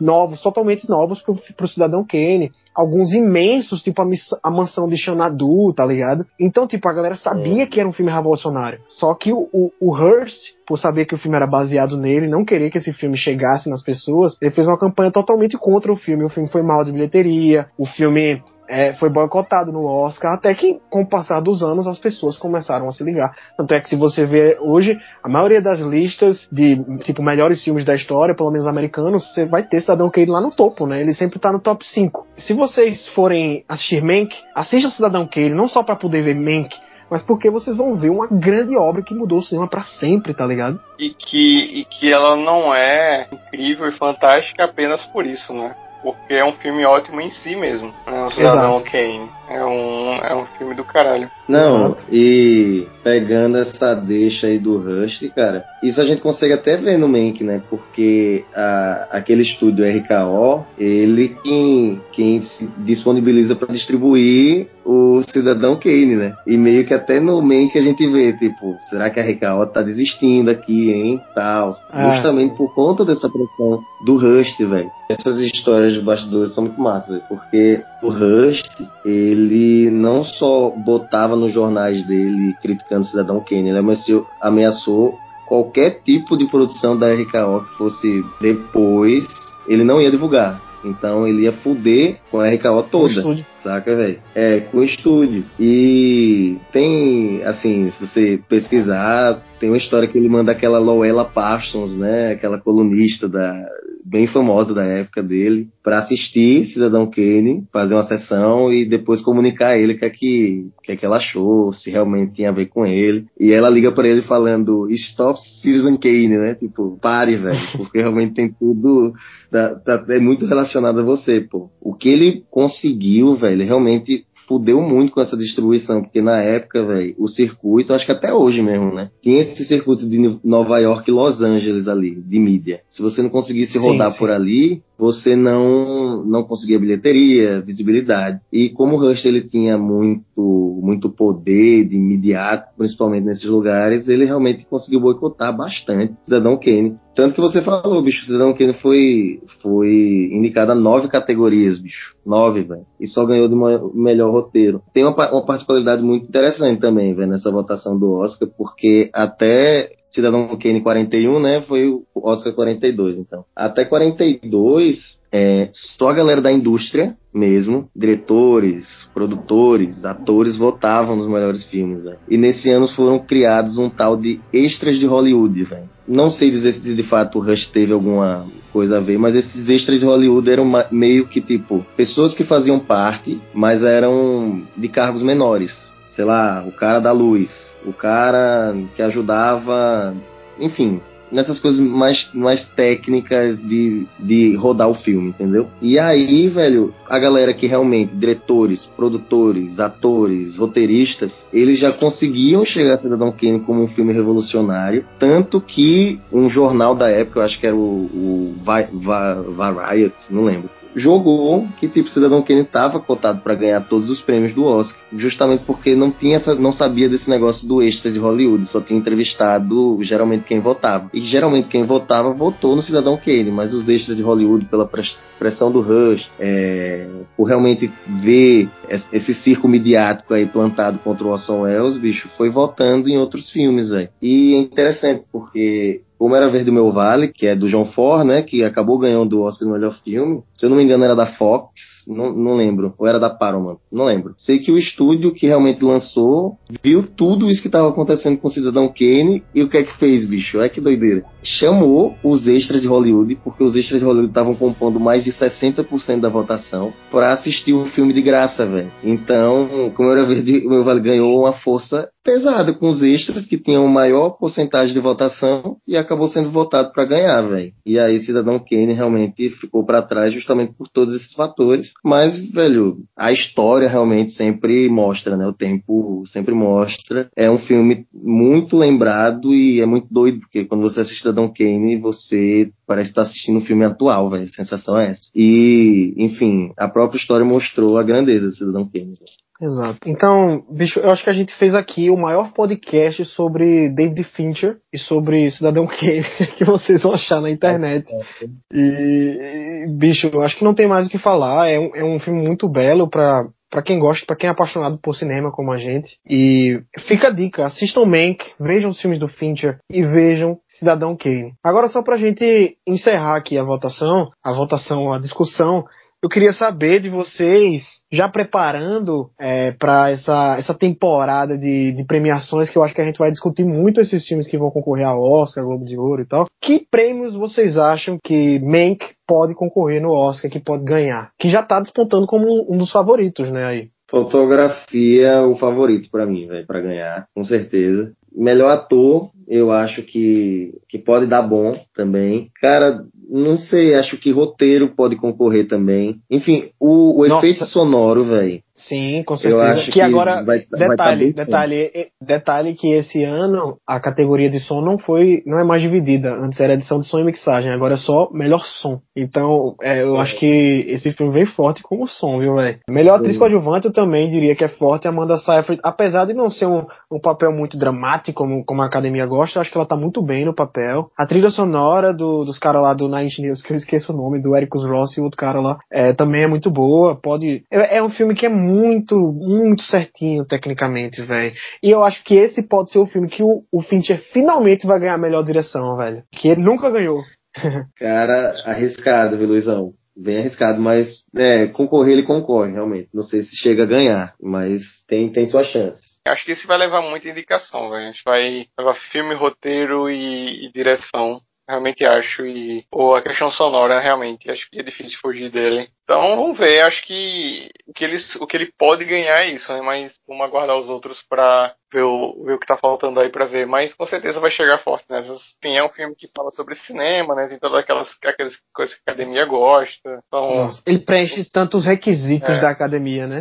ele é um filme biográfico. Sim, ele é um filme biográfico. Ele fala sobre um, uma, um personagem que existiu realmente, né? É, ele fala sobre história de cinema ele é um filme em preto e branco. ele presta tantos requisitos, né, velho? Que parece até um Oscar bait se a gente não, não soubesse que é um trabalho do coração do Fincher, né? Que veio do pai dele e tal. Inclusive, eu acho que seria muito bonito se o Jack Fincher recebesse o Oscar de melhor roteiro póstumo. E o David subisse lá para receber por ele, tá ligado? Imaginem isso, velho. É, ia ser foda mesmo. É, eu acho que esse Oscar tem muita cara de de querer fazer essas coisas póstumas aí, até com o Chadwick. Enfim, o Chadwick. Acho que pode ser emocionante, com certeza. Véio. Agora, só pra gente encerrar, eu queria que vocês dessem as suas notas pra Mank, esse filme belíssimo do David Fincher. E por que essas notas, né? Ícaro Padilha, me diga aí qual a sua nota para Mank. Cara, eu acho que Mank, nem mais nem menos mesmo, acho que é uma nota justa, nota 8 grande filme, cara. Eu, eu, realmente não consigo subir um pouco mais justamente por, pelo que a gente já falou. Acho um filme pouco democrático, acho um filme muito específico, né? Foi muito agradável para mim, justamente por a gente ter esse traquejo de cinema já. Mas acho, acho ruim como um todo isso aí. É, a gente já falou sobre isso, dessa, dessa homenagem, e às vezes, não é um encerramento, né? Mas às vezes você realmente precisa fazer essa homenagem, e às vezes você fica sem essa liberdade criativa para outras questões. Isso tira um pouco da, da nota para mim. E realmente me incomoda, velho. Essa. Ele ter seguido afinco aquela parte do, do roteiro de deixar o Orson Welles sem crédito. Porque querendo ou não vai ser passado assim, velho. As pessoas vão assistir e vão pensar, pô, Orson Welles realmente foi um merda em Cidadão Kane, né? É um e realmente me incomoda. Acho, acho um pouco injusto, velho, com a grandeza do Orson. É, mas enfim, é por conta disso que não chega a um 9, a um 10, mas é um grande filme, velho. Filmaço. Então acho que 8 é justão. Ó, eu vou logo dando o meu pronunciamento aqui. eu não, não me incomoda tanto isso do, do Orson Welles ter, ser meio que uma figura meio que de embate ali, vamos dizer assim, com o Mank no filme uma figura, não diria vilanesca, mas ele, ele tá é como uma, uma contraposição, né, no filme ele. Eu não me incomoda tanto com tanto que funcione dentro do filme, tá ligado? É, e nesse caso não me incomodo tanto, mas o que me incomoda mesmo é isso que você falou, de não ser um filme tão acessível, né? Acho que o filme tem que funcionar por si só. E acho que o, o roteiro não convida muito as pessoas a conhecerem aquela época do cinema, a entenderem o que é Cidadão Kane. Eu acho que ele é muito feito para quem já tem todo o contexto, para quem já conhece. Fica muito difícil convencer uma pessoa que não nunca assistiu Cidadão Kane, nunca assistiu um, um filme da, da, era de ouro de Hollywood, se interessar, de gostar, tá ligado? É, se empolgar mesmo com o filme. Uma coisa que faltou muito para mim realmente foi todo esse aprofundamento na personalidade do Hearst. Quem é o Hearst? Gostei muito da parte política, que também está muito presente em Cidadão Kane, isso aí foi exemplar, mas a figura do Hearst ficou faltando para mim, e isso tirou um pouco do filme, o que não diminui o filme de modo nenhum. Para mim ainda é um grande filme, para mim é um dos melhores, não sei se é um dos melhores, assim, não é top 3 para mim do David Fincher, mas ele tá ali na, na, na, dentro daqueles filmes, dos grandes filmes do Fincher. Bicho, não tenho o que falar da parte técnica, a gente já citou aqui, a montagem, que eu acho que a gente não falou tanto, também é excepcional. Filme incrível que emula muito bem, faz uma homenagem muito grande a uma época de ouro de Hollywood, ao mesmo tempo que critica ele de uma forma exemplar. Então, bicho, adorei Mank, mas eu vou ficar que nem você, cara. Eu dou uma nota 8 para ele, que eu acho que tá muito bom. Renazão, sua vez. É um filme muito específico, né? Mas eu não vejo problema. Sabendo dessa forma que foi esse projeto muito íntimo, muito pessoal do Fincher, de uma época muito específica, de uma figura muito específica, eu não vejo problema, sério, realmente não. Que você falou que aquilo do da figura do Orson Welles no filme não foi um problema para você, Luiz. O que eu achei um problema não foi para você e eu não acho problema o que vocês dois falaram. Então, tudo que vocês falaram pra mim não foi não foi nada de ruim, sério. Não foi. Eu, eu, eu, até, eu, até, eu até gostei, velho. Sabe? Eu gosto desse aspecto pouco democrático. Eu gosto desse aspecto pouco específico, que me dá um, um senso mais de propósito do filme. Um senso de, de, de, um, de um projeto muito particular, um pouco fora da curva mesmo. Então, acho que ele funciona como sendo essa coisa à parte e acho que vai vai ter que, enfim, obrigar algumas pessoas a pesquisar um pouco mais sobre o filme, como outros filmes fazem também, e não acho que o mérito do filme é só isso, não tô querendo ah, ficar me amostrando aqui, ah, porque eu vi Cidadão Kane, até porque não é mérito nenhum ver Cidadão Kane, é uma coisa mais normal do mundo, é um filme muito, muito clássico, muito importante pro cinema, enfim, citado em Friends, Friends fala de Cidadão Kane, enfim, não é isso que eu tô querendo dizer. Todo mundo cita Cidadão Kane. Pois é, eu gosto dele ter ido nesse, nesse ponto específico, porque eu acho que o projeto pede isso, acho que é uma coisa fora da curva. Então acho que dito isso, acho que funciona, acho que até gosto disso, acho que é filme lindo, o filme é belo, é, é lindo demais. É uma carta de amor, é um filme dos anos 40, então eu dou 9,5. Eu deixei o Renan por último porque eu sabia que ia terminar positivo aqui, tá ligado? O podcast. Eu queria que terminasse dessa forma.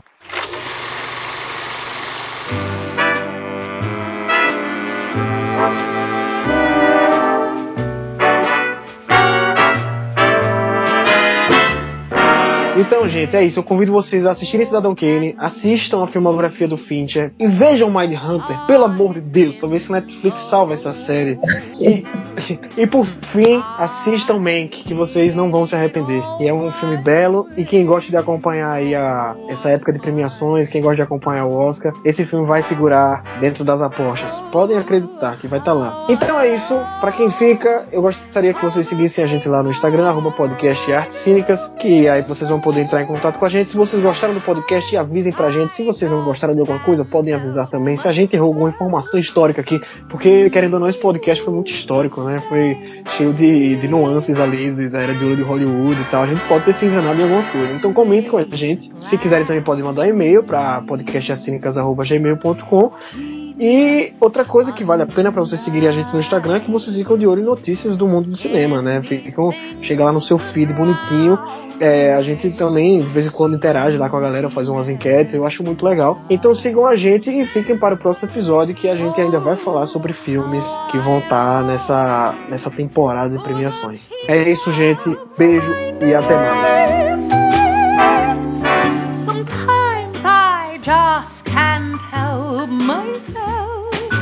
If only you